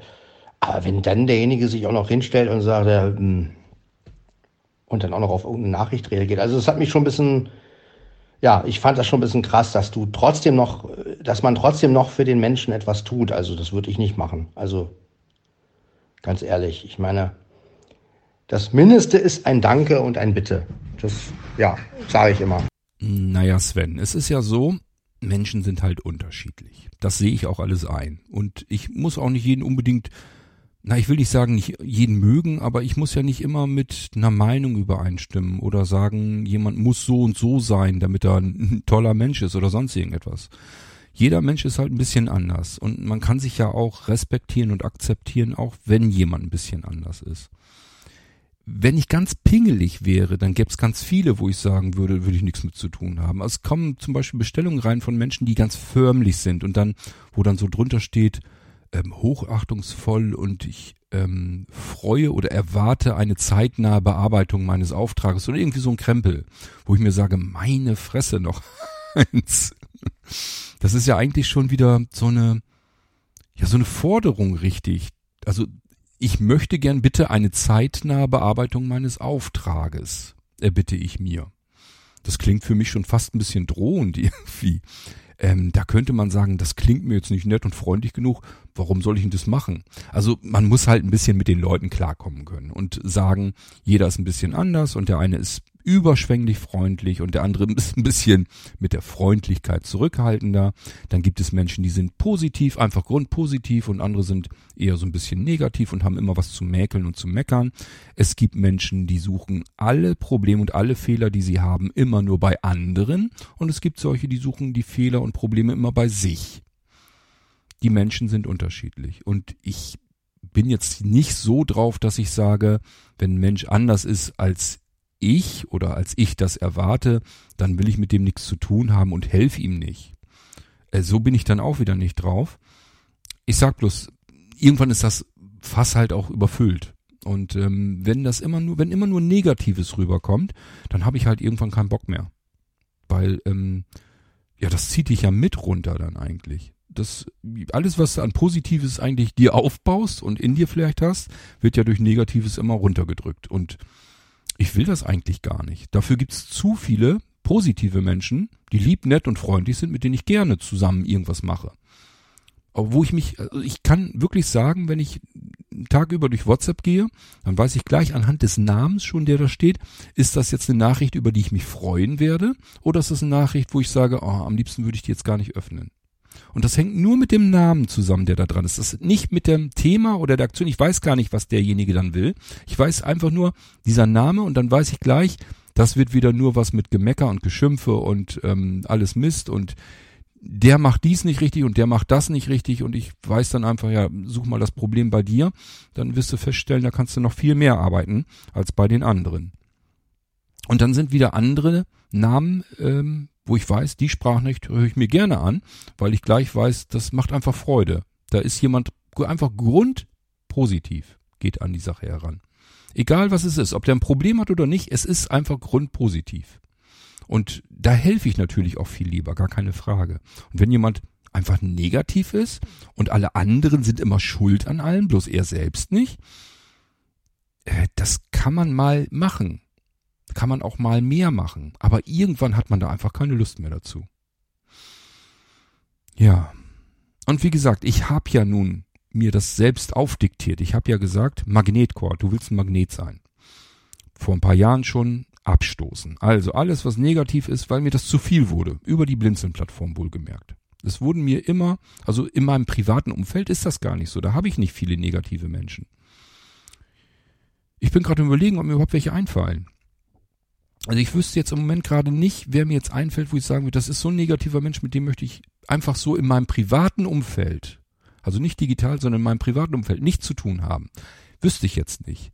Aber über die Blinzeln-Plattform, was dann so an Sprachnachrichten oder E-Mail-Kontakten oder so reinkommt, da sind immer wieder Menschen dazwischen, ähm, ja, die tue ich mir dann ein, zweimal, dreimal an, je nachdem, wie negativ sie sind. Es gibt auch welche, die sind, die klotzen, die gehen gleich über einen rüber. Also da kriegt man gleich sofort die erste E-Mail, ist schon nur Gemecker und steht schon nur Falsches drin. Ähm, dann versuche ich zumindest, das noch freundlich irgendwie hinzudrehen. Manchmal gelingt's mir, manchmal nicht so gut. Und ähm, dann kommt das nächste Gemecker und Geschimpfe. Und dann wird mir noch eine Vorhaltung gemacht, dass ich ähm, ja überhaupt geantwortet habe oder was weiß ich. Und dann habe ich so meistens dann schon eigentlich keine große Lust mehr. Dann lasse ich es meistens nochmal über mich ergehen. Und wenn dann die nächste Mail wiederkommt und hackt, hackt wieder eigentlich nur wieder zu, dann äh, sage ich solcher Menschen auch schon, ich glaube, wir zwei kommen hier gerade nie weiter. Wenn du jetzt unbedingt noch jemanden brauchst von Blinzeln, würde ich dir vorschlagen, ich gebe das weiter an einen Kollegen, der mit dir hoffentlich besser zurechtkommt. Oder aber, ähm, ja, wir gehen uns einfach nur aus dem Weg. Kannst du dir überlegen. Jedenfalls, ich möchte mit dir nicht weiter was zu tun haben. Du bist mir unsympathisch, du bist mir zu negativ. Da bin ich irgendwann mal mit angefangen, das wirklich ganz klar und definitiv so zu sagen. Und äh, das hat mir durchaus gut getan. Und ich sage ja, im Herbst letzten Jahres habe ich ja dann so überlegt, sag mal, geht das nicht in beide Richtungen? So ein Magnet, Magnet, der stößt ja nicht nur ab, der zieht ja auch an. Und das muss doch eigentlich total cool sein, wenn man so die lieben, netten und freundlichen Menschen anlocken, anziehen kann, indem man einfach auch herzlicher und freundlicher und netter gegenüber diesen Menschen auf sie zugeht, ihnen vielleicht wirklich immer helfen möchte, Also, dass sie einfach Hilfe bekommen, immer von mir Freundlichkeit und Nettigkeit bekommen, ähm, so wie ich das eigentlich, eigentlich auch gerne haben möchte. Ähm, ja, ich, das ist tatsächlich, ist mir das wichtig, dass ein Mensch einfach nett mit mir umgeht, statt mich voll zu meckern. Warum soll ich mich denn anschnauzen und anmeckern lassen? Habe ich doch gar kein, gibt's doch gar keinen Grund dafür. Warum sollte ich das mir antun? Dann kann ich ihn doch wegschicken. Und bei Leuten, die nett und herzlich mit mir umgehen, möchte ich das ganz genauso tun.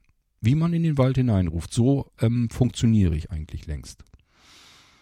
So, und ich muss wirklich sagen, mir hat das richtig gut getan. Seitdem habe ich wirklich deutlich mehr mit mir sympathischen Menschen zu tun. Und da laufen wirklich genug sympathische Menschen da draußen rum.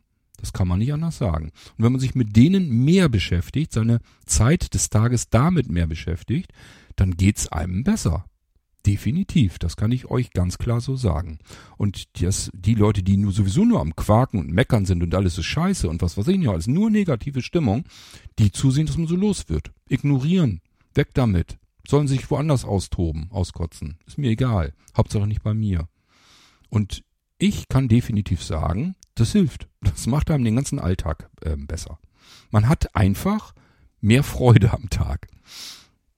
Ja, genau. Und ähm, wie gesagt, ich, ich versuche ja schon mit Menschen auch dann klarzukommen und vor allen Dingen denen dann zu helfen, wenn sie grundnegative ähm, Personen sind, einen grundnegativen Charakter haben. Mit Grund meine ich nicht ähm, nur negativ, sondern einfach einen grundlegenden negativen Charakter. Das heißt, ähm, da kommen, da scheinen ab und zu mal ein paar positive Nuancen dazwischen durch, aber so im Grunde genommen sind sie eigentlich immer nur am Quaken und Meckern und Schimpfen und was alles Mist ist und was alles Käse ist und was alles falsch läuft und der macht dies falsch, der macht das falsch, nur bei sich selbst, da suchen sie nie.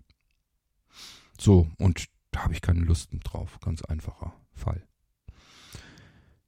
Ja, na schön, aber ich sag ja, es ist schon deutlich weniger geworden. Also verglichen mit, keine Ahnung, von vor drei Jahren oder so. Da habe ich wirklich so manches Mal äh, gedacht und gesagt, ähm, ich pack das hier alles weg, ich habe da keine Lust mehr zu. Immer kommen irgendwelche Leute an und meinen, mich einfach anmaulen zu müssen. Wegen irgendwas. Spielt gar keine Rolle, ob ich da irgendwas mit zu tun habe, habe oder nicht. Einfach sich mal irgendwo auskotzen. Da hab ich gedacht, das gibt's doch nicht. Ähm, und ich nehme das dann mit zu dem nächsten, der vielleicht total grundpositiv ist, immer nett und freundlich, und ich bin dann miesepetrig und schlecht gelaunt. Was ist denn das für ein Scheiß? Dann nehme ich das noch mit zu anderen und trage das weiter und verteile das auch noch wieder. Und da habe ich gesagt, das geht so nicht weiter. Du musst hier irgendwie einen Cut machen. Ja, und das ist etwas, das kann ich euch eigentlich nur raten. Macht das auch so ich weiß, ich kann mich auch aufregen und ich kann auch ungerecht sein, unfair sein und ähm, kann Leute auch zusammenscheißen. Das ist überhaupt keine Frage. Ähm, ich kann auch unsympathisch werden.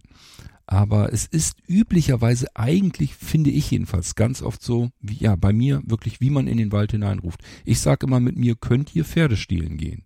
Ich helfe euch, egal was passiert. Ähm, und so lang, bis alles super ist und funktioniert. Aber erstens müsst ihr mir auch die Möglichkeit dazu geben, euch zu helfen. Und manchmal geht's nicht ohne eure Mitarbeit, ohne eure Mithilfe, dass ich euch helfen kann. Und ähm, vor allen Dingen geht anständig mit einem um. Ich habe keine Lust für jemanden zu arbeiten, der mich die ganze Zeit nur voll quakt und voll meckert und sagt, das ist scheiße und dies ist scheiße. Was soll denn das? Habe ich nicht nötig, muss ich nicht tun. Wirklich nicht. Das steht nirgendwo in keinem Vertrag, dass ich hier die ganze Zeit als Meckerbock dienen darf. Den man anquaken darf. Nee. Geht so nicht.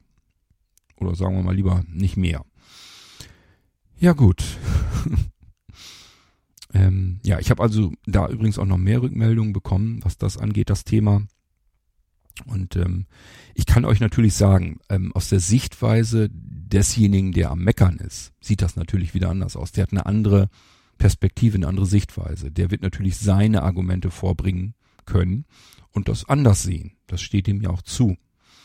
Ähm, ich kann euch hier natürlich nur meine Sichtweise schildern und euch sagen, wenn ich ähm, einen Audiobeitrag von jemandem bekomme, den das jetzt betrifft, der kann das gerne klar und richtig stellen und korrigieren. Ich nehme das gerne hier mit in den Irgendwas herein, wenn er eine andere Meinung dazu hat. Ihr sollt ruhig beide Meinungen hören, nicht nur meine. Aber ich schildere euch das hier so, wie ich es wahrgenommen habe und wie ich damit umgehe. So, und das tue ich immer nach bestem Wissen und Gewissen. Das heißt nicht, dass da vielleicht mal was Fehler drin ist oder was verkehrt ist oder ich vielleicht was falsch verstanden habe oder was auch immer. Äh, kann alles passieren. Aber ich sag ja, dazu ist der Irgendwasser offen und ähm, wir können hier gerne immer alle möglichen Meinungen mit reinnehmen. Da komme ich mit klar. Das habe ich jetzt, habe ich jetzt ehrlich gesagt nicht das Problem damit. Könnt mir gerne auch den Kopf waschen, wie ihr mögt. Aber ich lasse mir jedenfalls nicht mehr einfach alles gefallen. Da habe ich keine Lust zu. Ich werde dann auch natürlich dagegen was sagen und meine Meinung kundtun. Und vielleicht habt ihr sogar recht, dann sage ich das auch. Aber ähm, wenn ich mich ungerecht behandelt fühle, dann werde ich das auch kundtun. Na schön, hören wir uns mal den nächsten Audiobeitrag an. Und übrigens, Sven, ich freue mich, wenn du Audiobeiträge machst. Immer her damit und beteilige dich gern. Ich finde das klasse wenn wir immer wieder zwischendurch auch mal wieder ein paar neue Stimmen mit dazwischen haben. Du bist jetzt zwar mittlerweile schon längst keine neue Stimme mehr im Irgendwasser, hast ja schon ganz viele Episoden hier drin dir zu Ehren gehabt, aber ich sag ja immer gern mit einmischen. Ich finde das klasse. Je mehr Leute wir sind, die so in diesen Dialog reingehen, desto bunter und interessanter finde ich das alles. Hallo Kurt, hier ist Franziska. Ich möchte mich gerne zur letzten Irgendwasser-Folge äußern. Dankeschön und Lobpudelei. Also ich bin auch der Meinung, wenn jemand was für einen macht und man bittet jemand um Hilfe, der nimmt sich die Zeit, macht sich die Mühe, sich damit zu beschäftigen, dass man zumindest ein Dankeschön demjenigen entgegenkommen sollte. Also bin ich der Meinung, weil so wie du, Kurt, du hast dir die Zeit genommen, dem Anwender zu helfen mit seinem Problem, was er da hatte beim Nano-PC. Und ja, er gibt dir nicht mal ein Dankeschön und gibt dir eigentlich nur ein negatives Feedback. Das finde ich aber nicht in Ordnung. Ja, liebe Franziska, ich sehe das also ganz genauso. Ich denke auch, das ist eigentlich etwas, worüber ich persönlich denke, dass man da gar nicht drüber diskutieren muss. Für mich ist das eigentlich ganz logisch und klar und selbstverständlich und ich hoffe, ähm, keine Ahnung, mich trifft irgendeine eine, eine Faust irgendwie ins Genick, wenn ich das mal nicht tun sollte, weil ich es verschlammt habe, weil ich selbst vielleicht vergessen habe oder verpatzt oder wie auch immer. Ich hoffe, dass wenn jemand für mich etwas tut, mir versucht zu helfen, dass ich das registriere, wahrnehme und mich bei diesen Menschen ganz herzlich dafür bedanke. Und wenn ich der Meinung bin, dass jemand etwas gut gemacht hat, dann möchte ich ihn dafür auch gerne loben und ihm sagen, hey, mir ist aufgefallen, das hast du wirklich gut gemacht. Und wenn es nicht so gut gemacht hat, mir vielleicht auch nicht helfen konnte, dann kann ich das ja weglassen, dann war es ja nicht gut, ich muss ja auch nicht lügen, aber ich kann mich trotzdem bedanken, dass er es versucht hat, mir zu helfen.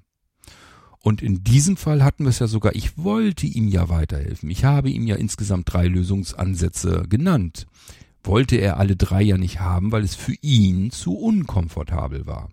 Er hätte dann Arbeit gehabt davon und er wollte eigentlich ganz gerne, dass nur ich die Arbeit davon habe. Und das ist ja das, was eigentlich im Prinzip äh, passiert ist. Da kann ich dann natürlich auch nicht mehr weiterhelfen. Wenn ich euch schon Lösungsvorschläge machen, die euch aber nicht schmecken, weil das Arbeit bedeutet, ja, was soll ich denn dann noch machen? Zaubern kann ich auch nicht. Wurde mir schon mal nachgesagt, dass ich das könnte. Manchmal kriege ich das tatsächlich hin, aber ist es eben natürlich nicht der Standard. Ja, und wie gesagt, ich hoffe, wenn mir Menschen helfen, mir konkret, privat, mir als Kurt wenn mir jemand hilft bei etwas und ich registriere das und bekomme das mit, dann hoffe ich, dass ich mich immer vernünftig und anständig dafür bedanke. Ist was anderes, wenn jetzt zum Beispiel Leute bei Blinzeln mithelfen, da weiß ich, dass ich mich mehr bedanken sollte und es oftmals nicht tue, aber das sehe ich an da auch ein bisschen anders, weil ich mir dann sage, das sind Menschen, die wollten dann ja der Blinzeln-Plattform helfen und nicht mir als Person, nicht Kurt König. Und ähm, da sehe ich dann auch nicht ein, dass ich überall jedem auf, je, auf der Plattform überall jedem hinterher renne und ihm ständig auf die Schulter klopfe, weil das macht bei mir auch keiner. Ich muss auch gucken, dass ich tausende Dinge am Tag für die Blinzeln-Plattform tue. Äh, das ist auch nicht, dass ich überall Schultergeklopfe bekomme. Ich bekomme zwar Lob für Dinge, die wir bei Blinzeln erreichen und tun, ist alles gut, ich will mich überhaupt nicht beklagen, aber ähm, natürlich nie, längst nicht für jeden Krempel, den ich da mache. Und äh, das kann ich auch nicht weiterverteilen. Ich kann nicht sagen, ich achte jetzt auf jeden, der irgendwo einen Handschlag tut und danke ihm dafür. Aber wenn mir persönlich privat jemand hilft, mir, Gott König, dann hoffe ich, dass ich mich immer vernünftig verhalte, fair verhalte, anständig verhalte, mich dafür für die Hilfe bedanke. Auch wenn mir dieser Mensch vielleicht trotz seiner Hilfe, die er mir zuteil hat werden lassen, nicht konkret helfen konnte. Dann hat er es trotzdem versucht, hat sich Mühe gegeben, hat sich Zeit genommen dafür, für mein Problem, um mein Problem zu lösen, hat er sich Zeit genommen. Und dafür, denke ich mal, ist einfach mal ein Dankeschön zu sagen, das Mindeste, was ich tun kann. Und vor allen Dingen ihm das dann nicht anschließend auch noch vorzuwerfen und zu sagen, ja, du machst ja sowieso nichts, wenn man dir nicht Dankeschön sagt, zehntausend Mal und du nicht dauernd gelobt wirst. Was für ein Schwachsinn. Ausgerechnet von jemand, der sich da sowieso äußerst sparsam mit verhält. Um nicht zu sagen, ich weiß gar nicht, ob er das überhaupt kann. Gut. Aber ich sag ja, alle Menschen sind ein bisschen anders. Jeder Mensch ist unterschiedlich. Und ähm, ja, wir müssen miteinander gut klarkommen. Ähm, ich weiß nur, dass wenn mir jemand dann irgendwann mal zu negativ wird, habe ich einfach auch keinen Bock mehr. Dann wünsche ich mir tatsächlich, dass diese Menschen mir aus dem Weg gehen und mich in Ruhe lassen. Weil ich mich nicht jedes Mal runterziehen lassen will von jemandem. Und ich will mich auch nicht jedes Mal vollquaken und vollmeckern lassen für Dinge, äh, die ich nicht zu verantworten habe. Eigentlich will ich mich nicht mal vollmeckern lassen für Dinge, die ich zu verantworten habe, denn wer arbeitet, macht auch Fehler. Das kommt dann nämlich auch noch erschwerend hinzu. Das kann mal passieren, dass ich einen Fehler mache, den bügel ich dann auch aus, aber ähm, ich lasse mich dafür jetzt nicht voll quaken und voll meckern. Wer bin ich denn? Nee, so, Leute, funktioniert's nicht. Aber gut, ich sag ja, es funktioniert eigentlich ganz gut. Die meisten sind sehr lieb, sehr nett, sehr herzlich. Und äh, ich freue mich üblicherweise und allgemein mit Menschen auf der Blinzeln-Plattform zusammen was zu machen und ja auch zu helfen, auch wirklich konkret zu helfen. Ich habe so die letzten Tage habe ich ganz viele Dinge wirklich gut hinbekommen, da konnte ich wirklich konkret helfen und da haben sich auch Menschen sehr für bedankt, dass ich weitergeholfen habe. Es waren auch nette Menschen. Ja, es gibt übrigens, das ist auch so ein Ding, ne, wo wir gerade das so mit der Dankbarkeit haben. Das kommt immer wieder ganz oft vor, dass jemand was wissen will oder ich soll ihm irgendwie was weiterhelfen oder eine Frage beantworten oder irgendetwas, dann mache ich das dann wird ihm auch geholfen. Ich weiß, das war jetzt das Richtige. Der kommt jetzt weiter. Glaubt mal bitte nicht, dass da irgendwie noch immer jedes Mal zurückkommt, oh, hat prima geklappt, Dankeschön oder irgendwie sowas. Die melden sich nie wieder.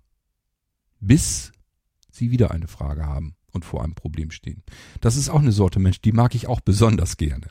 Also ich helfe dann trotzdem. Ne? Nicht, dass ihr jetzt denkt, ich merke mir das jetzt immer, der hat dann damals sich nicht bedankt und jetzt helfe ich dem nicht mehr. Dem helfe ich dann wieder, aber ich merke mir das natürlich trotzdem jedes Mal. Und ich denke jedes Mal, wenn er dann wieder angeschissen kommt, ach guck an. Dann gucke ich, wenn das eine WhatsApp-Nachricht ist, kann man ja darüber gucken. Wann hat er mich das letzte Mal kontaktiert? Da sind manchmal zwei Jahre dazwischen. Da weiß ich genau, vor zwei Jahren, ich kann das ja nachgucken dann.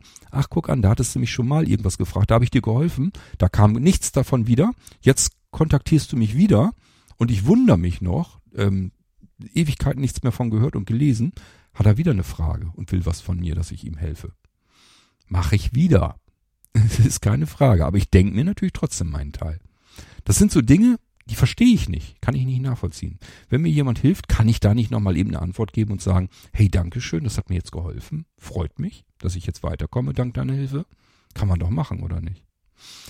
Ach ja, ich sag ja, nicht drüber aufregen, nicht wundern, Menschen sind unterschiedlich. Ach, guck, der Ordner U ist schon wieder leer. Das waren die Audiobeiträge, die ich gesammelt habe. Ich hoffe, ich habe sie alle erwischt, dass ich alles Wesentliche abgespeichert hatte. Ich bin mir nicht ganz sicher. Fühlt sich für mich immer so ein bisschen an, als hätte ich vielleicht doch irgendwo was übersehen und hier nicht in den U-Episodenordner reingetan oder vielleicht habe ich ihn auch woanders fälschlicherweise reingespeichert. Generell, wenn ihr die U-Episoden hört und sagt, eigentlich hätte da mein Beitrag doch auch dazwischen sein müssen, war er jetzt gar nicht, dann meldet euch bitte und vielleicht habt ihr dann den Beitrag sogar noch aber meldet euch erst. Es kann auch sein, dass ich vielleicht vorproduziert habe sehr viel und dass dann euer Beitrag in einer weiteren U-Episode noch drankommt. Dann ist ja alles in Ordnung. Meldet euch einfach vorher. Und ähm, vielleicht, es kann auch sein, dass ihr sagt, nee, ist alles weg. Der Ordner ist leer und ich habe jetzt auch nichts mehr. Dann ist er leider verloren gegangen. Und wenn ich weiß, wo ich ihn wiederfinde, dann kann ich mir den noch raussuchen. Äh, und wenn er mir noch Arbeit abnehmen wollt, dann schickt er das Ding einfach nochmal ab. Dann nehme ich ihn dann für die nächste U-Episode rein.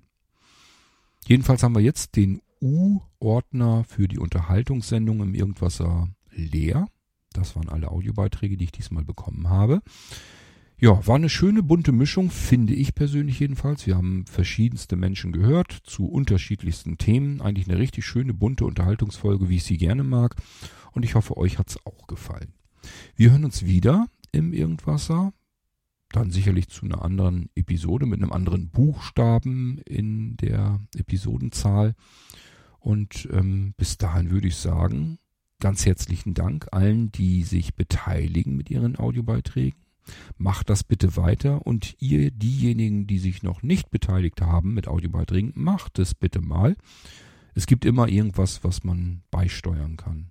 Und wenn ihr euch nur mal kurz vorstellt, dass ihr noch nie vielleicht im Irgendwasser zu hören gewesen seid, ich kann euch versichern, andere freuen sich, wenn sie eure Stimme auch mal hören und nicht nur meine. Ja, und ähm, das könnt ihr machen per WhatsApp, Sprachnachricht. Das wäre dann für Deutschland die plus 49. Dann die 177 40 99 111, also 0177 in Deutschland. 40 99 111. Kann man sich eigentlich ganz gut merken, das Ding. Und ähm, wenn ihr sagt WhatsApp, nö, will ich nicht, dann könnt ihr mich auch per Delta-Chat erreichen. Äh, da könnt ihr eine Sprachnachricht schicken an Cord, also C-O-R-D. König. Koenig wird das dann geschrieben in dem Fall. K-O-E-N-I-G. Ad-Zeichen, dann Delta, wegen Delta-Chat eben. Punkt. Blindzellen mit dem D in der Mitte. Punkt .org. Und das Ganze über Delta-Chat verschickt, dann kommt das bei mir auch als Sprachnachricht an.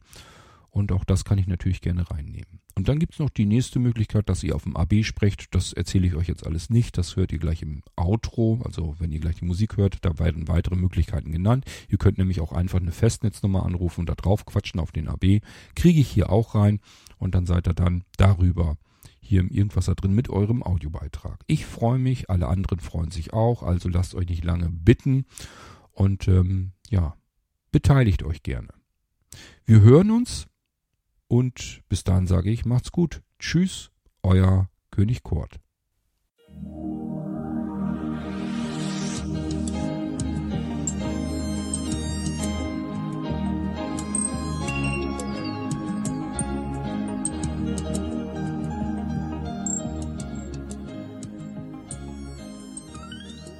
Hörtest eine Audioproduktion von Blinzeln Media, zu finden im Internet auf www.blindzellen.org.